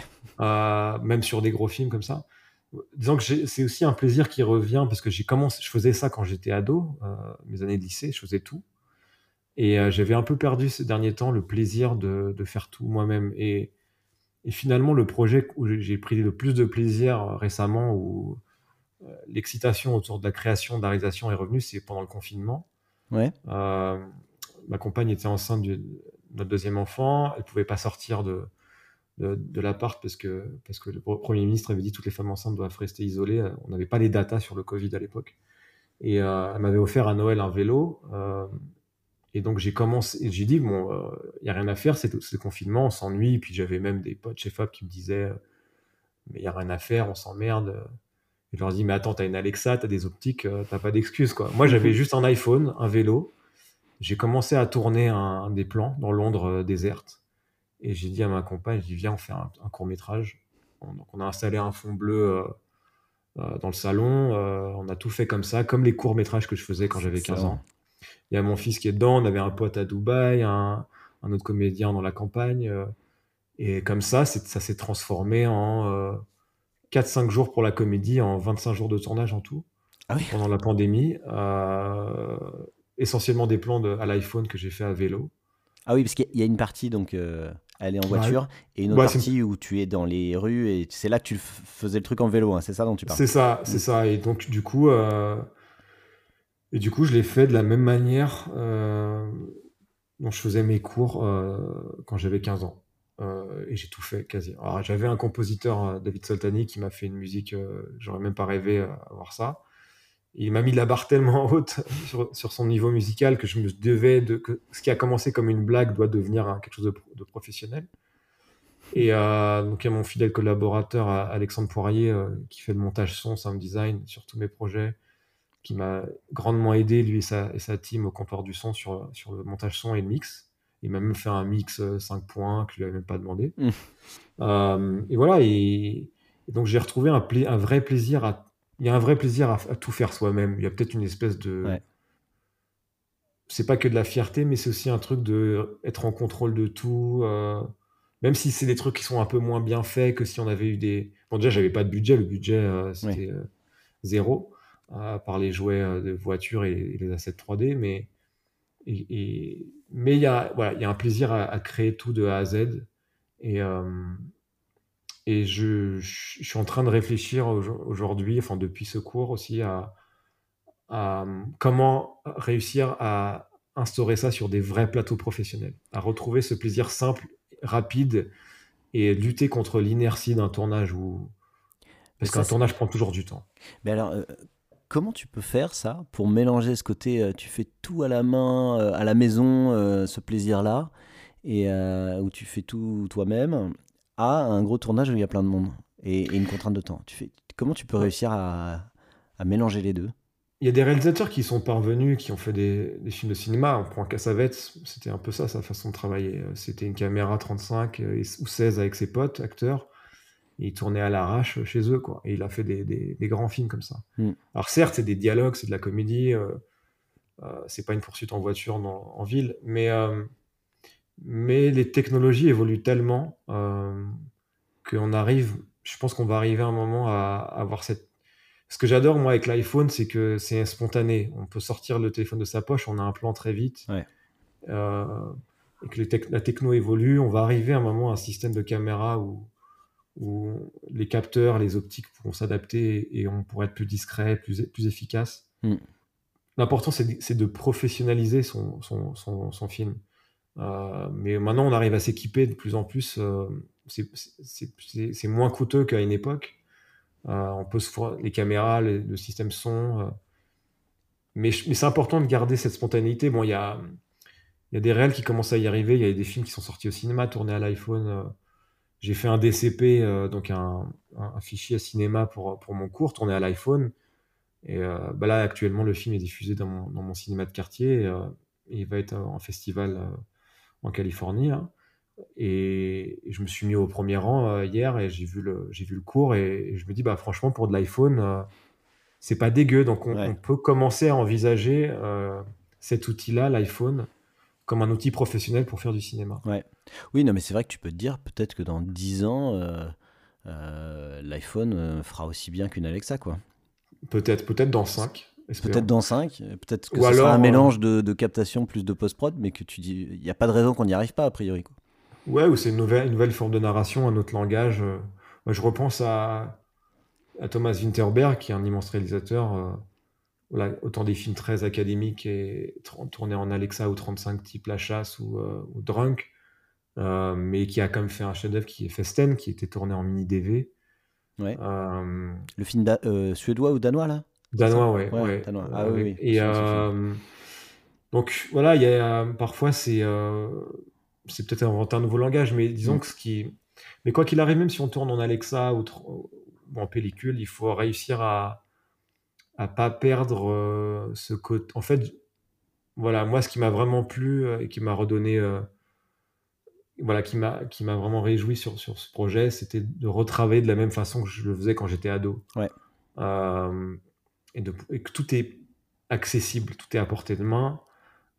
et aujourd'hui, c'est encore mieux parce que l'image est de meilleure qualité qu'il y a 20 ans. Et, et comment réussir à intégrer ça sur, sur, sur des tournages? Même si on a, du, on a besoin d'avoir du monde, mais, euh, mais les outils, voilà, ce qui est super, c'est que la techno permet de, d'aller dans ce sens-là. Ça, ça, ce, qui te, ce qui te dérange sur le tournage classique par rapport à ça, c'est quoi? C'est le côté, c'est compliqué de mettre la belle caméra en place et de faire le mouvement que tu veux, c'est trop long de tourner un plan, ou c'est le côté... Euh, pour faire ce plan-là, on a besoin de trop de monde? C'est trop. C'est pareil. C'est les deux? Non, mais c'est surtout l'attente. Ouais. Ouais, c'est surtout. temps mort. Euh, bah oui, c'est c'est les temps morts, c'est le temps que ça prend euh, d'un setup caméra à l'autre, setup lumière, tout ça. Enfin, hmm. c'est compliqué, quoi. Ou parfois, c'est simplement. Euh, oui, une caméra, c'est lourd, donc il faut pour la transporter d'un endroit à l'autre, la placer. alors, forcément, c'est fantastique quand on a des setups et bon, l'image est. Voilà, on peut pas, faut pas faire mieux qu'une image en Alexa ou 35 avec des belles optiques euh, dans certains décors, mais, mais euh, c'est vrai que parfois l'attente peut être longue et, et, du coup, ça rend le processus de tournage un peu moins, un peu moins fun, quoi. Moi, j'aime. Peut-être que j'ai pas appris à être encore patient, même si j'ai fait plus de tournages aujourd'hui en, en, Alexa, euh, en équipe pro que, que de court métrage entre potes. Ouais. Mais j'ai toujours un truc de ça prend du temps, on fait moins de points de prévu. Le soleil, il, est, il, est, déjà, il s'est déjà couché, c'est trop tard, on a raté le plan. Ouais. J'ai pas eu ce que je voulais. et mais c'est voilà, ça contribue aussi à créer du, du, du plaisir. quand on n'a pas beaucoup de moyens aussi en plus, euh, euh, parce que pareil, un, projet, un projet de, film, c'est des années, des mois d'attente parfois pour un financement et parfois les projets se font pas du tout. Alors que si on prend son iPhone, euh, bah là typiquement pendant la pandémie, tous les réalisateurs qui, qui avaient des films en, prépa ou même en post-prod et qui étaient frustrés chez eux dans leur salon, bah, ils attendaient que le temps passe quoi. Mm. Moi, j'ai voulu lutter contre ça. Je me suis dit, je vais pas me laisser avoir par le Covid et la pandémie et toutes ces règles. Je vais rester euh, productif. Je vais essayer de m'occuper, quoi. Ouais. Et en fait, c'est une chance inouïe d'avoir de pouvoir avoir le tort de faire du vélo en ville. Euh, et qu'il n'y ait personne. voilà, et que ça passait comme un, une activité physique. Et de pouvoir avoir un outil dans ma main où j'ai même pas besoin de stabilisateur, je le fais à la main, et que j'ai un iPhone et que je peux créer des images. Et, et ça, c'est une chance. Et de se dire qu'on a ça et on a After Effects euh, et on a un Mac et on a une table de montage, un logiciel de montage et qu'on a ces outils-là et on a juste des idées dans la tête, en fait, ça, c'est le plus grand luxe qu'on peut avoir. Euh, la créativité ces outils accessibles, euh, bon marché, c'est une chance inouïe de, pouvoir avoir ces outils-là. c'est comme, quand on fait de la peinture et qu'on on a, on besoin de personne et qu'on peint derrière une toile avec son pinceau et ses couleurs je trouve ça super intéressant ce que tu dis, parce que surtout venant d'un réal comme toi qui est justement fait beaucoup de projets où il y a des grosses équipes, des grosses machines et tout ça. En plus, dans tes films, il y a vraiment beaucoup de visuels et tout ça. Tu pourras avoir vraiment un discours hyper euh, inverse, quoi. Euh, et je trouve ça super intéressant que, justement tu prennes beaucoup de plaisir avec des setups plus simples. Moi, je pense que c'est ça. Je pense que c'est voilà, ça rend le truc d'autant plus intéressant et je cite encore James Cameron. Euh, à la base, les producteurs ou les, gens qui, développent la techno pour lui euh, voulaient tourner le film euh, à sec. je parle d'Avatar 2. À sec, c'est-à-dire à sans eau, tu veux dire? Ouais, pas sous l'eau, comme Aquaman par exemple, qui a été tourné, qui n'a pas été tourné sous l'eau. Mais lui refusait. Il a dit oh non, on va inventer la techno pour pouvoir tourner sous l'eau pour de hmm. vrai. Et euh, il a retardé du coup euh, le tournage pour ça, pour que la techno se développe, mais il l'a fait. il l'a fait aussi parce que c'est son plaisir à lui euh, de, tourner. En plus, lui-même opère la caméra. Hmm. Et lui-même, tous les matins, il a un entraînement sportif pour être adapté à ces conditions-là de tournage. Et, c'est ça, en fait, que, qui est exemplaire chez, chez, chez quelqu'un comme James Cameron parce que lui-même développe les outils pour ses propres passions. Ouais comme il le dit, il a fait euh, Titanic pour pouvoir explorer l'épave. Euh, il a battu le record de, en, sa capsule euh, de profondeur d'exploration sous-marine. et il a développé une technique qui était infaisable sur Avatar, mais ses équipes ont, lui ont permis de, de, faire ça en vrai. Et c'est ça qui est fantastique dans ce métier aussi. Ouais, et puis c'est ça qui, qui, qui, fait que le film est complètement incroyable, quoi. Ouais, absolument. C'est intéressant de bah, de, de, se battre sur certains points comme ça, euh, de ne pas lâcher, quoi. Ouais. puisque ça change tout, quoi. Non, et puis ça rend vraiment le. On a, on a moins l'impression de pointer euh, au travail tous les jours. Ouais. On, a plus voilà, il faut. C'est comment rendre ça vraiment excitant et parce que c'est beaucoup d'énergie un tournage, un projet et, euh, et, parfois on a on peut se retrouver dans un truc dangereux où tout d'un coup on prend plus de plaisir à le faire. Mm il faut pas que ça devienne non plus de la souffrance. Il faut, euh, faut garder du fun dans le travail. C'est vraiment important. C'est valable pour tous les métiers, je pense, euh, qui existent. Mais c'est comment rendre ça fun le plus possible parce que tout en restant très pro, mais pour pas être désabusé et devenir aigri trop vite, quoi. Et alors justement, maintenant pour pour un peu finir euh, notre épisode ensemble là, sur, sur la, la suite pour toi, euh, ce qui s'est passé depuis ces, ces, ces, derniers clips. Là, ça doit faire deux, deux ans, j'imagine, un truc comme ça. Euh, donc, tu as, eu l'occasion de faire de nouveaux clips avec M, c'est ça, si j'ai bien vu? Ouais, j'ai fait deux clips pour Mathieu Chédid l'année dernière, pour M. Ouais. là, j'ai tourné une petite séquence qui va servir d'interlude pour, son, pour son, sa tournée, pour ses concerts, sa tournée de concert. Ouais. Euh, je termine un générique pour une série pour, euh, pour Amazon. j'ai eu un tout petit clip là que je, vais, je dois tourner pour un, à, Londres avec des voilà je peux pas en dire plus pour l'instant mais voilà j'ai ce clip là puis en parallèle non je suis à, je développe des, des projets de long métrage en écriture de long métrage, du coup. Et alors, euh, à l'inverse de ce que tu me disais, où le côté hyper. Euh, euh, tu sais, hyper. enfin, long métrage, tu vois, le, tout le côté développement et tout ça, ça t'a pas vacciné l'épisode de deux ans dont tu m'avais parlé, là, compliqué ou... Si, mais il y, y, a eu d'autres épisodes après qui m'ont encore plus vacciné. Ouais. Et, mais, mais dans le bon sens. C'est-à-dire que bon, j'ai appris de ça, j'ai appris à. J'ai aussi appris à écrire un, scénario. Mmh et bon, j'ai des projets à échelle différente, donc euh, j'ai autant un, petit projet de film, un, petit film à, petit budget de moins d'un million, qui est plus une euh, comédie sociale, mmh. euh, qui est très différente de, ce que je fais d'habitude, que, j'aimerais tourner en Écosse. j'ai un projet plus, plus cher, qui est un, plus gros film, qui est mmh. plus un film de commande, un film d'action. Euh, j'ai un autre projet que j'ai écrit depuis 10 ans, qui est un film un peu, euh, un peu violent sur, sur la jeunesse euh, et la dictature de la beauté, mais qui est un film voilà, qui est dans un, dans un style très brutal. Et j'ai j'ai aussi envie de, depuis que j'ai fait ce cours là avec, avec ma compagne, c'est c'est de faire un film qui pourrait se tourner en 2-3 semaines, euh, mmh. économie de moyens, justement, qui bénéficierait de la technologie du plateau virtuel et de, de, faire une espèce de huis clos dans une voiture, mais euh, tout en faisant un super film d'action. Euh, et, que ça a, été, ça a été un peu ce challenge justement avec ce cours de me dire que je suis capable de faire un film d'action avec mon téléphone. Ouais. Donc là, je me dis, je, je travaille à le décliner sur, sur un format long. Et, euh, et tous ces projets-là de, de, fiction que tu as, là, tu, tu les développes avec une seule prod Non. un partenaire Différents producteurs, ouais. Tu as différents producteurs par rapport à chacun des films. Ouais. ouais. Et comment tu comment as fait bah, ça pour euh, identifier les bonnes personnes?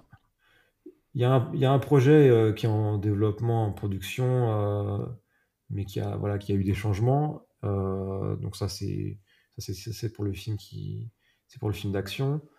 Le projet dans le projet du petit de la comédie sociale en Écosse, ça c'est alors celui-là, non, il est en recherche pour le coup de, de, financement et de production. Mmh. J'ai mon autre projet de film de gang adolescent qui est, qui est chez un producteur aussi depuis, euh, depuis quelques mois. Et euh, bah après, oui, c'est en fonction de. Bah, les producteurs eux-mêmes, ils ont, ils ont, en fonction de leur envie à eux, quoi. Ouais. Quel projet leur plaît le plus. Euh. Mais tu fais, tu, tu, tu, fais comment pour les trouver, ces producteurs? Déjà, ils sont en France ou ils sont au Royaume-Uni ou ils sont. Comment tu, ils sont en France, la plupart. Ouais. Euh, bah, c'est des rencontres. Après, c'est toujours pareil. Hein. Euh, c'est des rencontres via, via des rencontres. D'accord. T'as pas fait le tour de euh, toutes les prods de, fiction parisienne pour envoyer ton projet à tout le monde et voir qui voulait bien. Non, j'ai, ça, non, non c'est, c'est, compliqué. Je l'ai fait sur mon projet de film de gang, mais j'ai rencontré quasiment tout le monde, aussi bien en France que, qu'aux États-Unis. Et à un moment, ça, ça, ça s'affine, quoi. C'est les rencontres, c'est en fonction de, mais ça a marché, tu veux dire, de rencontrer tout le monde pour finalement trouver la bonne personne? Euh, Oui, ça a marché, oui. Ouais, Absolument. Oui, ça permet aussi de s'orienter mieux dans ses choix, parce qu'en fait, il faut vouloir faire le même film aussi. Ouais, être aligné. Voilà, il faut, il faut, quand même, il faut quand même être en phase et, et que, que tout le monde a envie d'aller au même endroit sur le projet. Ouais. Puisqu'un projet peut avoir vraiment plusieurs directions. Un même script peut avoir 25 visions différentes. Et c'est important de, mm. de voir dans la même direction. Ouais. Cool, super. Bon bah écoute super. Merci David en tout cas de partager euh, toutes ces choses. Merci beaucoup. toutes ces choses avec nous. Euh, tu voulais euh, tu voulais nous ajouter un mot de la fin ou est-ce qu'il y a des choses dont on n'a pas parlé que tu aurais voulu évoquer? Non pas vraiment. Je pense qu'il y aurait tellement il y aurait tellement de choses, mais je pense qu'on a on a bien fait le tour. Je pense que ce truc que j'ai envie de dire, c'est qu'il faut, faut, se faire confiance. Voilà, je l'ai évoqué plus tôt dans, dans le podcast, mais faut faire confiance à ce qu'on veut raconter. Si on a des choses à dire, faut le faire, faut les dire, faut les, faut les raconter, euh, que ce soit en poésie, en cinéma, en musique. Euh, euh, il faut écouter personne, quoi. Tant que si le cœur parle, il faut écouter son cœur avant tout et il faut écouter personne. C'est tout ce que j'ai envie de dire. Cool. Ah bah, c'est un bon message pour finir ça. Nickel. Bon bah super, et eh ben merci David, je te souhaite plein de bonnes choses. Euh, on va, je vais mettre les liens vers ton, ton site et, les films dont on a parlé. N'hésitez pas à les regarder euh, parce qu'il y a vraiment plein de belles choses et des choses très diverses en plus. C'est ça que je trouve intéressant. Euh, voilà, et puis bah je te dis à bientôt. À bientôt, ouais. Allez, salut, ciao. Salut. Merci d'avoir écouté cet épisode jusqu'au bout. On a besoin de vous pour faire découvrir ce nouveau podcast. Si vous voulez nous aider, il y a trois choses simples. Envoyez-le autour de vous, le bouche à oreille c'est ce qui marche le mieux. Abonnez-vous pour ne pas manquer les prochains épisodes et mettez-nous une superbe note 5 étoiles si ça vous a plu. Et surtout, n'hésitez pas à m'envoyer un message par email sur le podcast de la Merci et à très vite